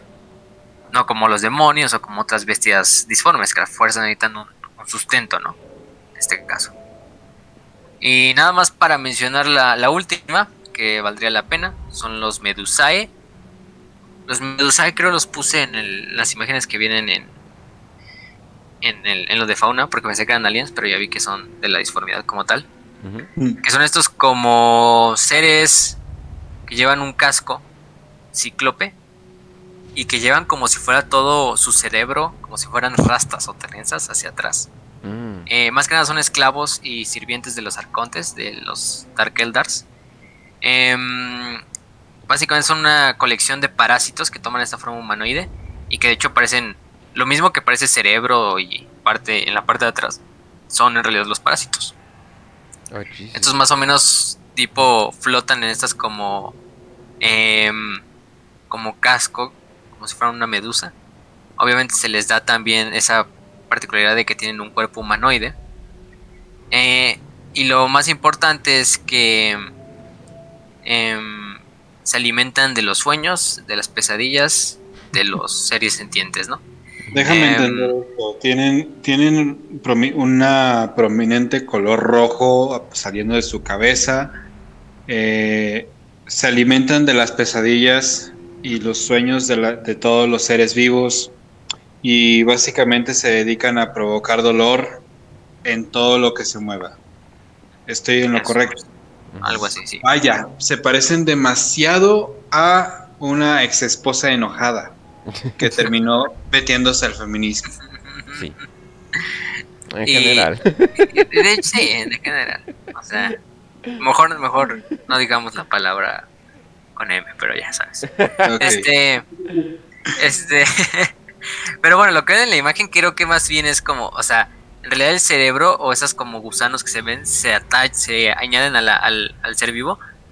Lo más probable es que lo que ven como el cuerpo del, del Medusae en realidad es un Dark Eldar que está esclavizado, que está siendo castigado y el Medusae se le incrusta en el cerebro, en su cabeza, por eso lleva este como casco. Em, como se llama también por este proceso, pues se vuelven estas criaturas híbridas entre una criatura de la disformidad y una criatura del mundo material, ¿no? Eh, pero pues simplemente están ahí como... Em, incluso los, los Eldar Oscuros la tienen más que nada como un método de tortura, más que como un sirviente o algo que te pueda servir. En realidad es más como un tipo de método de tortura, ¿no? O incluso simplemente de ejecución, porque lo más probable es que vas a terminar muerto, ¿no? Si una de esas madres te pone en la cabeza. Aunque las ejecuciones de los Dark Eldar pueden durar años, ¿no? Entonces... Sí. es, es- Y lo más importante es que como pueden obtener pesadillas y, ¿cómo decirlo? Pesadillas y como almacenarlas, de hecho generan como un tipo de fruto, Oh, que es un fruto cerebral o de brain fruit, así le ponen, oh, Jesus. que lo pueden consumir los, los Eldar y de hecho otros, pero más que nada los Dark Eldar, y así como tener- volver a ver las experiencias o las pesadillas de ese ser vivo. Entonces, pues a ellos les da mucho éxtasis y mucho... Claro. Pues se Tiene que siente ser rico, algo ¿no? que Con ellos, ¿no? solamente los Dark Eldar van a hacer. Tiene, eso es solamente Dark Eldar, o sea, Sí. voy a comer pesadillas, güey. Ah, qué rica estuvo este, este, este desayuno pesadilla crispy o algo así, güey. Me lo imagino. Algo así, imagínense, un pinche- una pinche manzana, pero cuando te la comes, este, terminas experimentando las, ¿cómo se llama? las estas, las experiencias de ese pobre hombre al que, al que acabas de torturar, ¿no? Pero sí, Capitán Crunch, ahora con pesadillas vivientes. sí, no mames, Exacto. no mames. Oh, Jesus. Pero nada, es que los Dark Eldar luego ya entran, con eso sí, güeyes sí llevan lo edgy al, al máximo. Sí, definitivamente. Y se quejan de nosotros, no mames, sí. Pero bueno. Sí, no. Y ya nada más vamos por la última categoría, es rarísima. Ujú.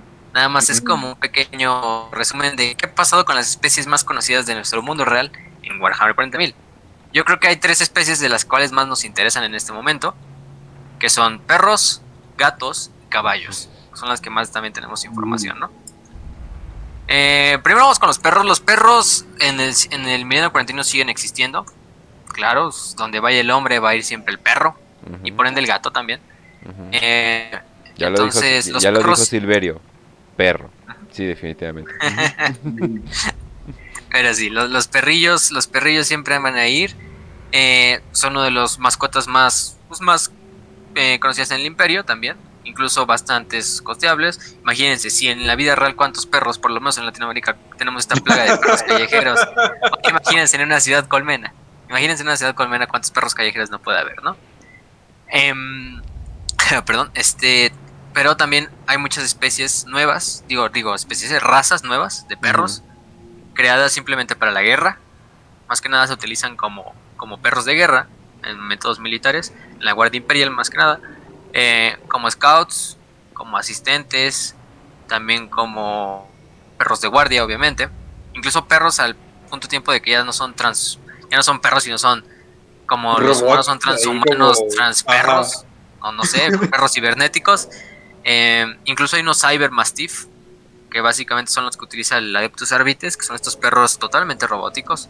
Hay algunos perros que son androides como tal, de que han perdido miembros, de que han perdido extremidades y se les pone partes androides, ¿no? Al, al puro estilo Adeptus mecánico, ¿no? Y el perro, pues ahí sigue, el perro es lo, lo, lo más cagado. Y creo yo, creo es de las, es de las mascotas que incluso el ciudadano imperial común, que trabaja en un manufactorum, puede seguir costeándose, ¿no? Porque pues el perro, incluso aquí en Latinoamérica vemos a la gente, probablemente puede vivir en una casa de lámina, en piso de tierra, pero siempre van a tener un perro ahí en la azotea, ¿no? Sí, Entonces, yo creo exacto, o que sea, igualmente en cuarentena. No, igual puedes darle las sobras, puedes darle la croqueta más barata o puedes Sí. gastarte dos mil pesos al mes en comida casera. Qué gran idea, mujer. Eh, ¿Qué? ¿Qué? Espera. Pero no, no, sí, aparte, eh, sí, o sea, el perro se adapta al hombre de manera, de manera increíble y también muta demasiado rápido. De hecho, si tú quieres hacer eh, un- una raza nueva, eh, te la pueden aceptar, pero necesitas tres generaciones. El pedo es de que puedes obtener esas tres generaciones en 5, 6 años, digamos, siendo un poquito no tan cruel con los animales, 9 años, y creas una raza completamente nueva y hasta te la acepta el Consejo Internacional si hay tres generaciones de esa raza. Eh, obviamente todas con pedigree porque pues, tienes que pagarle. Entonces, ajá, pero se adaptan a lo que sea y obviamente en este mundo va a haber la versiones más brutales. Los perros chiquitos sí existen, he visto mencionados en, un otro libro, pero son increíblemente raros y sí, obviamente solamente para los burgueses. De hecho hubo un estudio hace mucho muy interesante que estudiaba qué pasaría si los humanos desaparecieran y pues básicamente era así de todos los, perros chiquitos, serían los perros. Todos los perros chiquitos están jodidos completamente. Se en instante. Adiós, perritos chiquitos. Ajá, los perros grandes, uno que otro sobreviviría, estilo Rottweiler, estilo... Los medianos todavía, pero en manada, manadas grandes. Ajá, y armarían manadas de... inclusive de todo tipo, o sea, no armarían manadas eh, en tamaños, armarían un poquito como un poquito de todo, los perros son así. No sé si han visto cuando hay perros callejeros, hay veces donde hay perros callejeros de todo tipo, o sea, juntos, eh, de, todos tamaños, es increíble cómo se juntan. Entonces sí, o sea, esa es la única manera que podría sobrevivir eh, perros medianos y grandes, pero los chiquitos ya se murieron completamente. Sí, son comida. Ajá, y en, el universo de, y en el universo de Warhammer solamente la elite que los puede cuidar, que tiene tiempo para como por tener cuidado en un ambiente tan peligroso, los tendría. El resto son animales grandes, eh, hounds, como les llaman, eh, pitbulls, etcétera, etcétera. Entonces, eso podría ser. Y, no nos olvidemos de los perros más importantes de Warhammer 40k, los lobos espaciales, ¿por qué no? Sí, porque hasta después de la quema de Próspero, los, los mil hijos le seguían diciendo los perros de Rus, de forma despectiva. Sí, los perros, eso, es, los perros es un, un, apodo que utilizan mucho los mil hijos para referirse a ya se ven quién, ¿no? Entonces, bueno, también, por ejemplo, los Iron Snakes, que es un capítulo de Space Marines descendiente de los Ultramarines entrena perros para ah, rastrear Dark Eldars. Para rastrear Dark Eldar más que nada. No sabemos qué tipo de perro, pero lo más probable es que sean perros bastante grandes y bastante bien alimentados porque los está criando un Space Marine. Eh, al puro estilo, no sé, los perros de la Marina Armada de México o cosas así. Pero, por ejemplo, ahí está, incluso Princeps es el, un nombre de perro que tenemos, que era el perro de cacería del High, high Legislator del planeta Fuse este, que era pues, básicamente un político de gran renombre. por lo mismo vemos. Los gatos, por otra parte, los gatos también siguen vivos, porque ya dijimos, si los perros están, también van a estar los gatos. Los gatos también son buenos, son bastante corriosos, los gatos también sobreviven de forma muy fácil y se reproducen de manera muy, muy rápida, entonces son bastante exitosos en eso. Em, por ejemplo, está la, el, el, gato del astrópata Moma Parshin, que del planeta Stalin Bast. Eh, Tristemente el, gatito murió junto al astrópata cuando el planeta fue puesto en exterminatus. Mm, Pero el gato sigue siendo... El gato y muchas de sus subespecies o de otras especies parecidas felinas siguen siendo más que nada como mascotas. Creo el que... entre ellas. Eh, ¿Cómo se llamaba? Oh, la de Eisenhorn, se me fue su nombre, se, me olvidó. ¿The Queen? Se supone que tiene un gato, ¿no? No recuerdo, la verdad. Ah, no, yo no me acuerdo. Yo no me acuerdo de ese detalle, pero si no lo investigamos y les decimos y, y el gato de Beckwin. Creo que, a que sí, porque... Creo que estabas pensando mucho en la pussy de Beckwin, que es muy diferente. Ah, sí, sí, ah, sí, okay, Es que pues yo, ahí lo leí en inglés, no sé qué era exactamente. ¿En qué foro estabas? ¿En qué foro estabas? ¿No era en realidad, la de adultos? En realidad solamente te metiste a mi blog donde hago fanfiction de Becky todos los días. Sí, perdón. Me equivoqué de link, perdón. Entonces ahí entendí por qué era un Patreon. ¿Eh? este, bueno. También hay otras especies de gatos más grandes como los carnodontes, que en realidad no son gatos, no descienden del gato, son de otros planetas. Pero son muy conocidos, muy... Todos los conocen porque los carnodontes son estos super gatos gigantescos que incluso los templarios negros utilizan en sus trials para sus reclutas. Este Sanguinius mató uno y llevaba la piel de uno sobre, su, sobre sus hombros. Son originarios del planeta de Gudrun, que es el planeta este donde suceden bastante de los eventos de la primera novela de Eisenhorn. Entonces, este es un gato que básicamente un tridente de sable que llega a pesar una tonelada y que básicamente se parece mucho a lo que es un leopardo de la nieve de, de la Tierra antigua. Y bueno, los caballos ya hablamos un poquillo de ellos de, en el capítulo pasado de Hellrich, digo Hellrich eh, de Death Comes of Creek, estoy pensando. Joder. Pero mm, eh, pues, los, los caballos siguen siendo utilizados a lo largo de todo el imperio por regimientos de la Guardia Imperial que los utilizan como en guerra. Los, este, los Road Riders de Attila, los Death Corps de Krieg, eh, los, este, ay, ¿cómo se llaman los otros? Los, de- los los Alan, sí. tropas de desierto de Talarn también utilizan mucho los caballos. Y el caballo también llega a, a variar de acuerdo del mundo. Recordemos, los, los caballos de Krieg son caballos bastante gigantescos, clonados, para que sigan siendo eh, fácilmente re- reemplazables en la guerra. Incluso con unas pezuñas que ya no son pezuñas como tal, incluso parecen ya garras hasta de insecto, de cierta manera a veces. Pero, por ejemplo, los de los Rock Riders de Attila son caballos bastante gigantescos, o sea, no se ven tan deformes como los de Krieg, pero se ven tan, tan como si les hubieras inyectado este 700 miligramos, 700 gramos de clenbuterol al pinche caballo, Sí, no de mames. tan mamados que están. Em, y eso que los Rock Riders de Attila son chaparritos, ¿no? O sea, no son gente grande, pero el caballo, puta madre, o sea, se ven, se ven bastante thick, ¿no? Como dirían por ahí. Bastante. Pero, eh, y nada más, creo que con lo de, por ejemplo, el livestock, lo que es este mm, ganado, el ganado sigue siendo el normal que se esperarían. Vacas, cabras, pollos, puercos, siguen siendo en la mayoría de los planetas agrícolas. Pero Puercos, recuerden, marranos, cochinos. sí, los, los grandes puerquitos, los grandes marranos que le dan Mm. el nombre a este canal también siguen existiendo en el universo de Warhammer 40.000. Pero recuerden que la carne o la mayoría de la carne que se exporta en el imperio se obtiene de los Grox, que son este tipo de bestia que de hecho hay una imagen en el overlay eh, que parecen como... Tú no te esperarías que eso sea un, un tipo de ganado del cual puedes obtener carne para la gente. Básicamente parecen como un mini dragoncito, sin alas, bastante go- regordete, eh, con una cabeza nada bonita, con una cara nada bonita. Pero incluso son reptilianos más que mamíferos. Pero ese es el más fácil de reproducir. Y de ahí se obtiene la mayoría, si yo diría el 95% de toda la carne que se consume en el imperio. Sea las vacas y eso solo se utiliza en planetas o de forma local. Pero el grog es bastante, bastante interesante porque aparte de que tiene la habilidad de, de este prosperar en cualquier ambiente, también pueden comerse prácticamente comidas que para otros animales son no, no las pueden digerir. O sea, estos güeyes pueden comer de todo y siguen creciendo. Entonces son bastante buenos para sacar carne, ¿no? Sí. Además de que mm, son como super cerdos, ¿no? O sea, Sí. o sea son, Sí. son- son como cerdos, pero en realidad les puedes dar lo que sea, ¿no? Sí, o sea, estos güeyes pueden comer todo, o sea, plástico, metal, o sea, Exacto. y lo peor es que lo consumen y crecen y ya tienes bastante carne para alimentar a bastante gente. No, pues vaya Además de la carne humana, ¿no? Además de la carne humana. De, Sí. Exacto. No, pues vaya que nos quedamos cortos de todo lo que queríamos Sí. hablar. No pensábamos, pero pues bueno, ahora sí que eh, Siempre hay, pasa.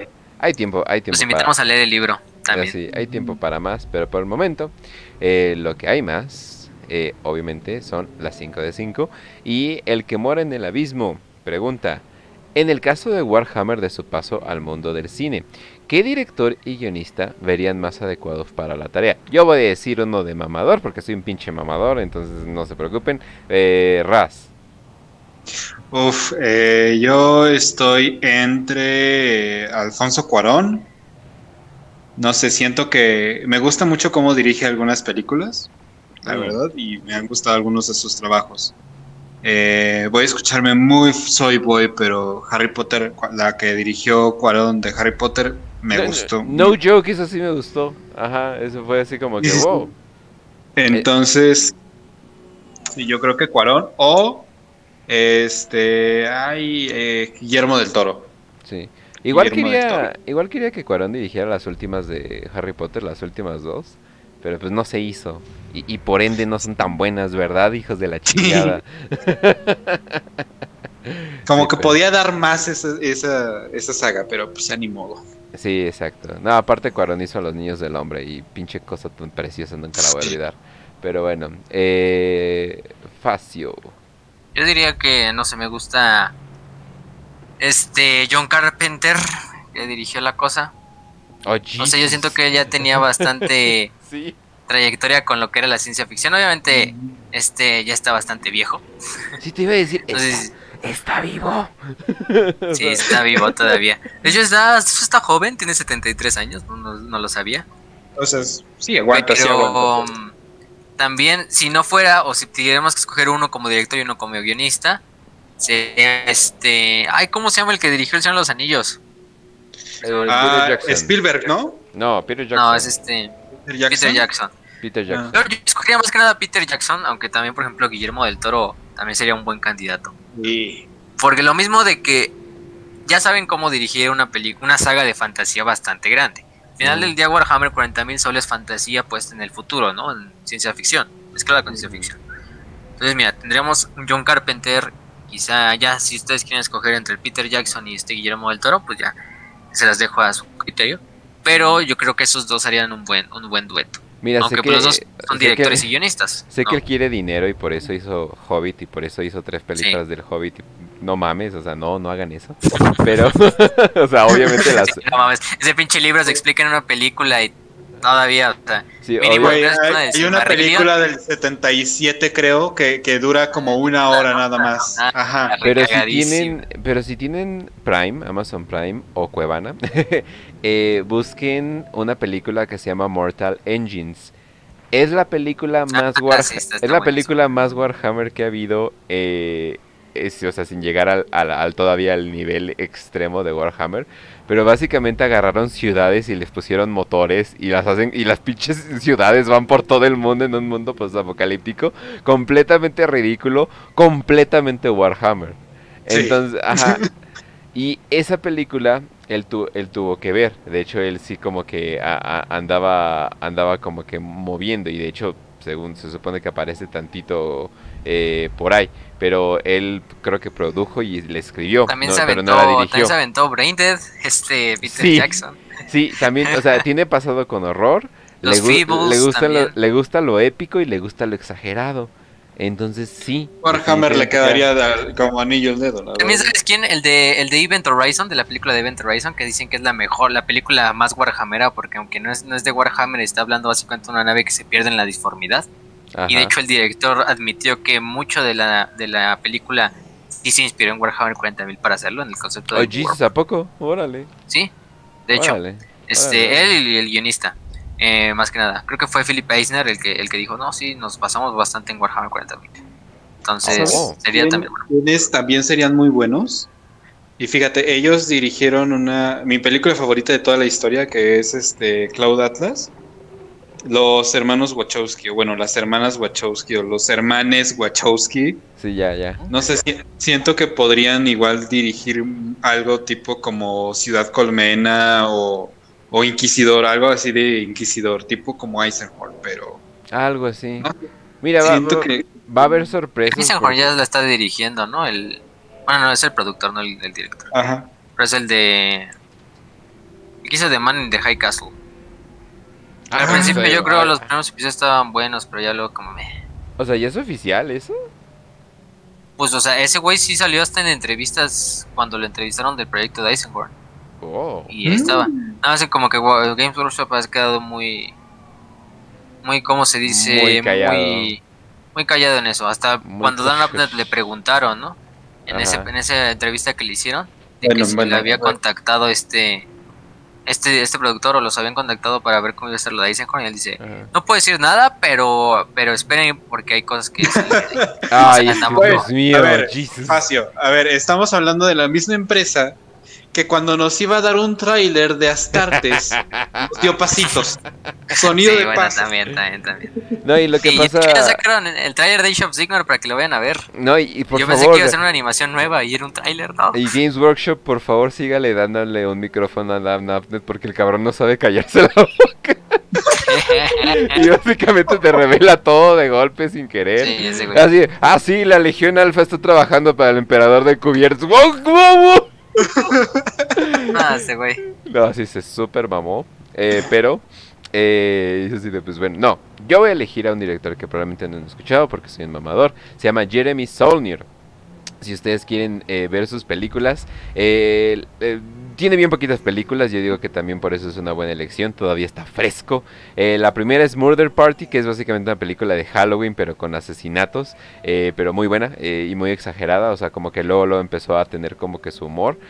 luego Blue Ruin, es una película que me gustó mucho, Blue Ruin es, de mis películas, es una de mis películas favoritas. Reino Azul, no sé cómo chingadas la hayan puesto aquí, la verdad. donde es básicamente Taken o sea, una película de venganza. De cuenta es John Wick, pero ¿qué tal si John Wick fuera una persona común y corriente y lo ponen todo full? O sea, eh, o sea el güey se equivoca, el güey la caga, el güey tiene que obtener ayuda, eh, o, sea, el, el, o sea, el güey quiere hacer una venganza, pero lo hace de la manera más realista que puede ver y me gusta mucho.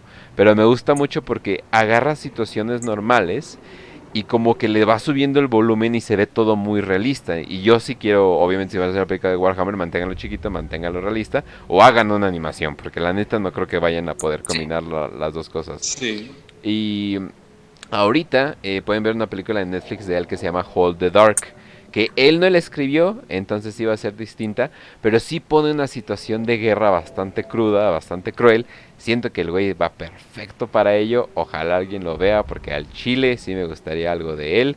El güey tiene un, un tono, curiosamente, muy grim dark sobre las situaciones. Entonces, eh, a pesar de que el güey lo ve, está todo feliz, eh, tiene un, como que un humor sí muy crudo. Y, creo que queda perfecto porque... Está muerto por dentro. Sí, o sea, hacer, hacer cosas muy serias eh, para Warhammer, siento que no quedaría, siento que tiene que haber un tono de humor negro por ahí. Porque pues, es, ridículo, o sea, es ridículo el pedo, ¿no? Entonces... De hecho, o sea, lo más divertido de Warhammer, los orcos, por ejemplo, son, son monstruos que llegan y te asesinan sin ninguna piedad y, y reclaman tu ciudad solamente para destruirla. Pero dicen guaj y por eso es gracioso. y hablan como británicos pobres de, Londres. y en realidad quería decir war, pero los güeyes no saben hablar. y entonces eh, es muy cagado. Lo, bonito de las ridículas. Pero bueno, oh Dios mío, nada más vamos en la primera. Vamos a la siguiente. Eh, Mephisto dice: Aparte de la raza humana, ¿cuál es la segunda raza de más éxito para los cultos de Gene Stealers? Oh, Jesus. Eh. Fácil, el Dars. Los Eldars hemos visto bastantes ejemplos de Eldar siendo consumidos por Gen Stealers, incluso un planeta y una hay un craft world completo eh, destruido por Gen Stealers hasta el punto de que hicieron una estatua y, oh. alimentaba y se alimentaba y alimentaban a la mente enjambre de a partir de las almas del del craft world. Entonces siempre han sido los Eldars. Quería preguntar de los Tau, o sea, qué tan probable sería que los ah, Tau Ah, También yo creo que tienen bastantes, pero no se ha revelado mucho. Y los menos exitosos serían los eh, los orcos. Orcos. Porque al, orcos. porque al parecer el que sale sale demasiado tranquilo y los demás lo matan por raro. Sí, instintivamente es imposible que un Gen se, se fusione con una sociedad orca porque pues, los orcos saben quién es quién y quién quién en realidad sí es orco y no es orco. Oye, esto es raro, ¡pang! Y lo aplastan. muy bien. Pues, no Ajá. Pero eso es todo en cuanto a. Vamos a la siguiente de Ramón SG. Cada vez que el Imperio encuentra alguna tecnología rara, como las cosas de Blackstone Fortress, mira nomás, como lo que hablamos hoy, eh, la estudia, algún adeptos mecánicos la esconde o la purgan a matillas en el nombre del emperador. Las tres. Las tres cosas. Ajá, las tres cosas. Depende quién le encuentre. Si le encuentra un inquisidor radical, va a querer estudiarlo, incluso usar su tecnología. Si lo encuentra un inquisidor purista, definitivamente va a destruir esa madre con todo el poder que tenga. El adeptos mecánicos va a pretender que la destruyó, pero en realidad ah. se la llevó y la escondió. Entonces... la, la, destruí, Inquisidor, no se preocupe. La llevé a, la llevé a Marte para que la destruyeran. Sí, sí, sí. No, no, el equipo de investigación no, es, es, para mí, es otro proyecto aparte. En general, las, Blackstone Fortress se consideran demasiado poderosas, demasiado raras, demasiado importantes como para destruirlos. Eh, son un buen botín. Exacto. los comerciantes independientes. Y sobre todo de que Abaddon le, ya les dio la fama de armas increíblemente poderosas, entonces no les van a, o sea, no le vas a poder quitar ya esa fama. Son increíblemente raras también, entonces, o sea, no crean que son... Y no son, fáciles de destruir. que eh, en, la, en la guerra gótica sí las destruyen, pero es porque solitas se destruyen. Ajá. No porque el imperio haya dicho, vamos a destruirlas, no. Sí, o sea, no, les utilizan. Y las demás se esconden, o sea, las demás las esconden como tal.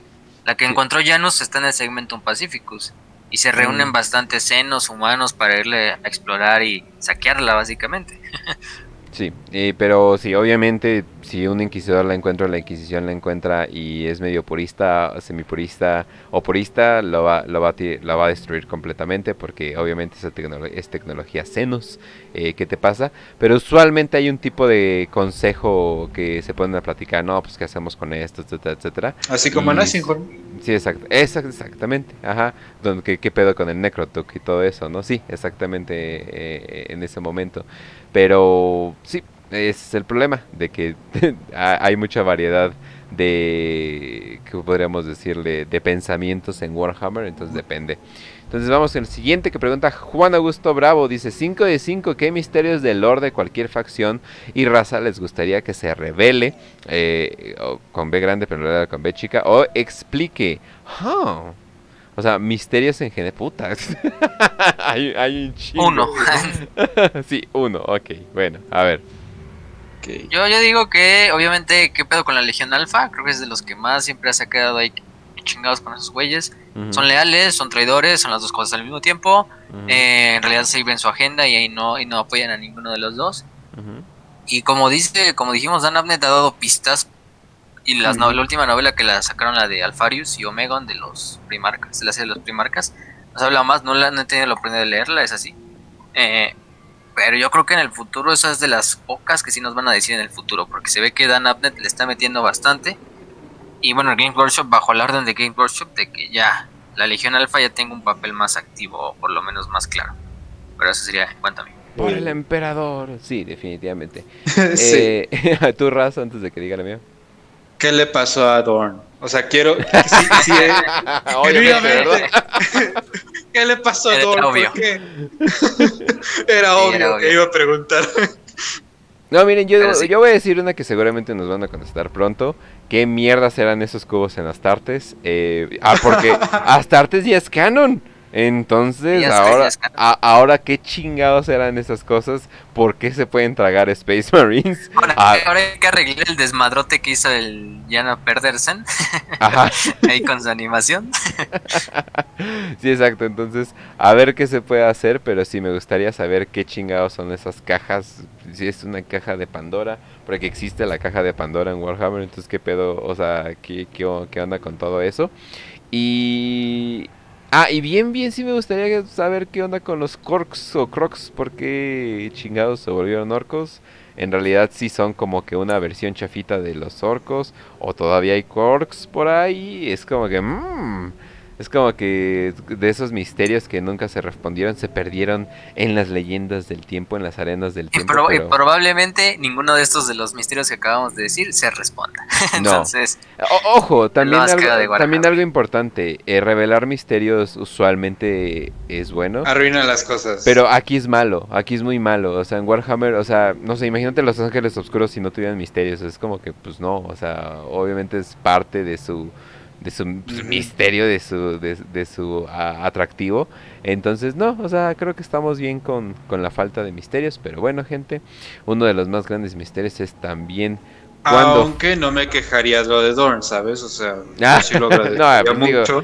Es, es un primarca, es un primarca. También tienen que al menos responder si, no sé, no, si estaba muerto o algo por el estilo, ¿no? Pero, obviamente nada más para, eh, para terminar, también está el misterio de cuándo va a ser nuestro siguiente episodio, pero no es cierto, ese misterio va a ser el siguiente lunes porque no vamos a parar, gente. No vamos a parar hasta terminar con todo el lore de Warhammer, lo cual, ah, suer- suerte para nosotros. No pudimos acabar un bestiario con todos los temas, entonces imagínense del resto del lore. Entonces, eh, pues ahora sí que ya saben dónde nos pueden encontrar, en Spotify, en iBooks, en Anchor, en YouTube, en Telegram. Eh, también visiten, eh, ¿cómo era? W, WPP, eh, WPP guion, no, sí, WPP-libros, si quieren ir a una librería con eh, bastantes, eh, de hecho, aquí los puedo decir, 158 libros de, de Warhammer. Y, y vaya y que son- faltan muchos. Sí, exactamente, y, va- y Imagínense. vaya, y vaya que son poquitos. De hecho, acabamos de encontrar un mega que tenía un chingo, pero a ver qué, po- qué podemos rescatar. Entonces, Ahora sí que estén pendientes para nuestro siguiente episodio. Ya saben que lo subimos eh, los lunes en YouTube, los martes eh, en su forma de podcast, ya que YouTube se tarda tantito en extraer todo este pedo. Y antes de despedir el programa, Raz, despídete. Ah, un saludo gente, espero que hayan disfrutado este... Algunos están desvelando con nosotros, yo se los agradezco de todo corazón, algunos que no pudieron estar completa la transmisión, vean la retransmisión, ya saben dónde nos pueden encontrar, eh, pueden encontrar a Kench en Kench en arroba en Twitter, arroba Kench1611, creo que sí es así ahora, ¿no? Así es. Eh, a, a, Facio en Twitter lo pueden encontrar como Facio Eternum, ¿no? guion bajo eterno. Guión bajo eternum. Y a mí me pueden encontrar como Podcast Ras. Siempre eh, tratando de estar un poquito activos. Y, ya vas a hacer podcast, ¿verdad? Porque hiciste una promesa de que si ganaba Hiciste la promesa de que si gana Cruz Azul. Que Cruz Azul era campeón. Va a regresar podcast de, de Ras Podcast. Eh, voy, a voy a buscar un día entre semana para poder quedar bien. O algo así. Y pues ya uh, esperen contenido en el canal de YouTube y igual Spotify pueden encontrar el mío. Eh, cualquier cosita, ya saben dónde nos pueden preguntar. Cualquier cosa, duda del programa, de lo que vamos a hacer o platicar con nosotros así como chill. Pues ya saben, en el grupo de Telegram de Prietos Imperiales. Y eh, si tienen alguna necesidad de leer algún libro, Facio, ¿dónde podemos encontrar libros para, para perder el tiempo? En WPP Biblioteca, como ya bien lo mencionó Kench, también en el canal de Warhammer para Prietos normal, ahí también la subimos, pero se tienden a perder entre tanto mensaje, entonces si quieren un lugar donde solo haya, solo haya, por ejemplo, los libros, vayan a WPP Biblioteca, también únanse al denle like a la página, únanse al grupo de, Facebook. Tuvimos que ponerle las, las, ¿cómo se llama? Lo de verificar las publicaciones, porque al parecer nos mandó mensaje Facebook diciendo, ah, mucha gente del, de tu grupo ya procede de grupos que han sido eliminados o tiene antecedentes. Oh, Somos pasados, oficialmente somos pasados. Pero no importa, no importa eso ustedes sigan metiéndose, también métanse al canal de Telegram, ahí es mejor, ahí no, no tenemos ninguna, no nos, no nos manda, Telegram no es tan nena como, como Facebook, eh, para nada. Eh, esperen el siguiente episodio que vamos a hablar de las guerras tiránidas, que es el siguiente punto que ganó. De la primera, segunda y tercera, vamos a tratarla de resumir las tres en el menor tiempo posible. Probablemente va a salir mal, probablemente va a salir bien, quién sabe. Eso lo veremos el siguiente lunes. Pero también este, preparen sus carteras o preparen sus torrents porque mañana sale Necromunda under, no, este, Hired Gun. Mañana martes primero de junio.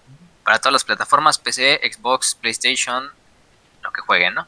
Eh, ya saben. Yo les recomendaría mejor. La verdad, eh, yo sería de los primeros que lo compraría, aunque no me lo voy a comprar. Eh, voy a esperar un poquito a que salgan las críticas, a ver qué tal. Pero probablemente, aunque las críticas sean malas, me lo voy a comprar. Entonces, no, no me crean tampoco mucho. Miren, eh, solamente em, esperemos que no sea como un cyberpunk para consolas. Algo así. sí, cierto. Pero bueno, se ve por lo menos lo que han sacado y lo de lore. Se ve bastante interesante el juego. Eh, también vayan a ver el tráiler de nuevo de Age of Sigmar, por si les interesa Age of Sigmar, sacaron un tráiler cinemático muy parecido al que sacaron para Warhammer 40.000, para la nueva edición. Que yo pensé que iba a ser una animación completamente nueva y al final del día fue el tráiler para, para, el, para la novena edición. Bueno, ni modo quedamos con eso. Eh, ya saben dónde nos pueden encontrar. En Anchor, en YouTube, en Evox, en Spotify, en Apple Podcast, Google Podcast y todos los demás, Breaker y todos esos tipos de podcasts que la verdad nadie utiliza, pero pues ahí están eh, agradecemos que nos hayan sintonizado hoy.